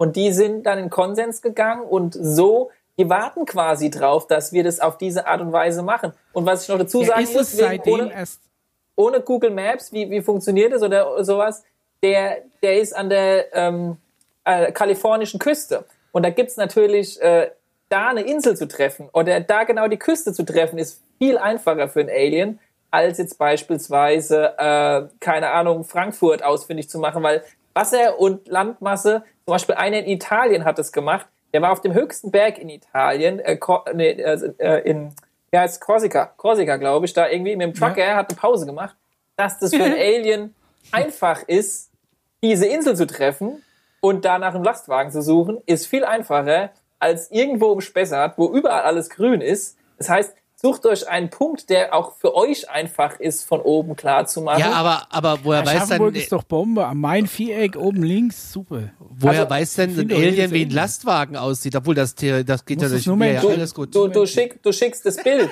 Du, du transferierst die ganze Nummernschild. Zeit deine Gedanken und in deinen Gedanken sind ja diese Bilder drin. Die hast du ja abgespeichert. Und äh, die. Ist es dann erst äh, seit dieser Protokollaushandlung von Greer und den Aliens überhaupt möglich? Oder wie, wie haben das die, die Leute vorher gemacht? Oder die Mayas Ja, ja. oder die Inkas? Weil ich muss ganz ehrlich sagen, ähm, ich, ich war ja selbst äh, letztes Jahr in, in Mexiko, Chichen Itza, und da siehst du natürlich tatsächlich Sachen, die tatsächlich etwas schwer zu erklären sind. Mu- Muss man, muss man zugestehen. Aber Aha. man weiß halt nicht, hat irgendein Archäologe sich einen Spaß erlaubt? Oder Also ich- hat es damals reingeritzt? Oder, ich, ich, äh, ich sag mal so, ey, das ist, ihr, na, ihr dürft nie vergessen, es gibt Millionen von Spezies, Millionen von Möglichkeiten, Millionen von äh, äh, verschiedenen Entwicklungsstadien verschiedener Alien-Technologien. Das ist ein, ein Mikropunkt, mit dem wir gerade anfangen, von dem, was uns Ja. noch alles erwartet. Und das ist jetzt nur eine Methode. Ich sage nicht, dass es die äh, keine Ahnung, von Gott gegebene Methode, um Aliens. Es gibt noch viele andere Methoden, ja. Und wie gesagt, es gibt auch viele Lebensformen auf diesem Planeten, die schon nicht so viel zu tun haben mit dem, was wir sind. Es ist, es ist nur eine, die, sage ich mal, von einem Menschen, Dr. Stephen Greer, der schon ziemlich viel Netzwerk aufgebaut hat, an dem sich jetzt gerade viele ranhängen. Ich äh, muss den nicht vergöttern. Ich finde ich finde auch andere Leute geil, aber ich finde es eine ziemlich sinnvolle Idee, die der hat. Und der hat schon, und ich finde sie deshalb sinnvoll, beziehungsweise er hat ja schon alles andere probiert. Er ist ja schon zur Regierung gegangen. Er ist ja schon zum Präsidenten gegangen. Er ist ja schon zur CIA gegangen. Er hat schon alle Wege probiert, die es einfach gibt. Ja. Und ich muss sagen, den Weg, den er jetzt einschlägt, ist für mich eigentlich die letzte Chance und eigentlich auch die beste Chance, noch das irgendwie das Rad rumzudrehen. Ansonsten wird es auch irgendwie passieren, aber er glaubt nicht in der, es wird sich dann wieder noch lang strecken und wir müssen dann erstmal gucken, okay, es gibt dann in 50 Jahren doch vielleicht liebevolle Aliens, wo wir vielleicht nächstes Jahr schon welche von denen bei uns haben könnten. Ja. Ich sag mal so in zwei, drei Jahren, so dass die Regierung Aber- unter Druck kommt. Micha, du hast ein Standbild. Oh, Du hast ein sehr besser? schönes Standbild. Das ist wunderschön. Das ist, ja, hören tue ich dich, hören? aber man sieht dich Okay, jetzt also- im Standbild. Das ist ein Traum. solange ihr mich hört, solange ihr mich hört, ist ja, ist ja, ist ja Jetzt gut. bist du wieder flüssig. Jetzt bist du was, wieder. ähm, was mich jetzt nur äh, wundert, ist, ähm, nehmen wir dann, also über diese Methode geht es dann nur, äh, geht es dann nur an eine spezielle Alienrasse? Nee, eigentlich nicht, ne? Nee. Weil man hat ja in dem Film hatten die ja Fotos, einmal von, äh, einmal falsch in Autoscheinwerfer fotografiert, das hat man gesehen, da war mal Ja, was Rundes, also da es waren die mit ihrem Zeltgesicht, da waren ja verschiedene Rassen. Ja, aber, es sind du alles hast nur es hoch, ja irgendwann mal erklärt. Du hast es irgendwann mal erklärt, dass nicht alle tatsächlich cool sind. Könnten wir dann vielleicht doch an Falschen geraten? aber die hochentwickelten, die sind schwer in Ordnung. Und glaub mir, diejenigen, nee, ist wirklich so. Und auch nur die Okay. können das über dieses System oder dieses Okay. Protokoll, das ausgemacht wurde, kannst du erreichen. Ich betone nochmal, es gab noch nie einen negativen Vorfall bei dieser Form von Kontaktaufnahme. Und alle negativen Vorfälle, die ihr aus der Geschichte hört, aus den Nachrichten und so weiter und so fort, das waren, um es nochmal ganz klar zu machen, Aliens, die entweder in Absprache mit der amerikanischen Regierung die Erlaubnis bekommen haben, uns zu entführen, was aber mittlerweile nicht mehr so einfach erlaubt ist, das kann ich schon mal ah, verraten. gibt es eine Protokolländerung oder was? Und oder es waren tatsächlich gezüchtete Lebensformen vom Militär, die alien-ähnlich aussahen und dann so jemanden wie zum Beispiel den äh, Graf Liechtensteiner. oder Liechtenstein äh, den Anschein gemacht haben, okay, da kommen gerade böse Außerirdische. Aber wie gesagt, wir wären schon längst platt. Wir wären, wir wären sowas von, von platt, das kannst du dir gar nicht vorstellen. Und wie Leute, wir, wir steuern auf die Zwei-Stunden-Marke zu. glaubst gut so für heute. Ja? Ja. Hast du, wolltest du nicht noch dein Statement loswerden? Oder hast du das jetzt schon gemacht? Ich? Ja? Ja, das war ja letztendlich die Geschichte, die Stimmt, habe ich da ja. eingebaut, aber worauf wir gerne in der nächsten Folge mit eingehen könnten. äh, wir haben ja jetzt schon ein bisschen über den Mond geschwurbelt und so, da, Ja. da, da sind wir so ein bisschen rangekratzt. Da können wir gerne mal mit noch ein paar weiteren äh, Erlebnisberichten von Insidern mal aufs Detail eingehen. Also ich, ich will jetzt hier nicht runterbrechen, aber ich finde eine Stunde 52 ist schon ordentlich für. Ja, die Leute hocken jetzt in ihrer Corona-Isolation, die sind froh, wenn es ein bisschen länger geht. Und wir haben ja tatsächlich ja relativ viele äh, Fragen heute auch mal beantwortet. Ja, Das stimmt. Ja. würde ich auch sagen. Also ich denke, die nächste können wir ja wieder ein bisschen kürzer machen. Und wenn ihr Fragen habt zu dem Meditieren und zu diesem Kontakt aufnehmen, die Anlaufstelle ist Conny. Und äh, also mit Alarmstufe, Conny, sag nochmal, aber wo kann man uns erreichen? Ihr erreicht uns über ähm, E-Mail, alarmstufeb.gmail.com, Micha, dein Standbild, ich lieb es. Oder ihr geht auf Instagram oder Facebook und sucht Alarmstufe Ja. Beige und ansonsten könnt ihr uns da auch eine schöne Nachricht schreiben. Genau. Ja. Und von meiner Äh, Seite abschließend möchte ich nur noch mal ganz kurz sagen. Also ich will, dass da draußen keiner diesen Kram ausnutzt, um irgendeine egoistische Scheiße zu machen. Ja, sondern macht's im Sinne des Gemeinwohls der Menschheit. Sonst lasst es einfach sein. Das ist wichtig. Das ist ein gutes Schlusswort. Ja, äh, wir haben tatsächlich heute ein bisschen länger gemacht, weil auch so manche Leute gesagt haben, boah, so eine Stunde ist immer schnell rum und äh, könnt ihr nicht mal irgendwie, ne? Und ich habe überlegt, vielleicht kriegen wir die nächste Folge, dass wir mit den UFO-Folgen uns so auf anderthalb Stunden einpendeln könnten. Gucken wir mal. Ich meine, im Prinzip können wir drei Stunden reden. Du hast einen Fahrplan für acht Jahre. Ja? Ja. Ja, dadurch, dass auch immer mehr Zuschauerfragen kommen, die, oder Zuhörerfragen auch, äh, die wir ja beantworten, äh, das nimmt ja auch ein bisschen Zeit in Anspruch. Insofern, ähm, ja, denke ich mal, wenn wir da ein bisschen länger werden, ist das auch kein Problem. Nee, ist kein Problem. Man kann sich, und wir hoffen auch, dass man bald wieder uns ganz normal im Stau morgens hören kann. Da ist es eh immer schön, wenn es ein bisschen länger geht, ne?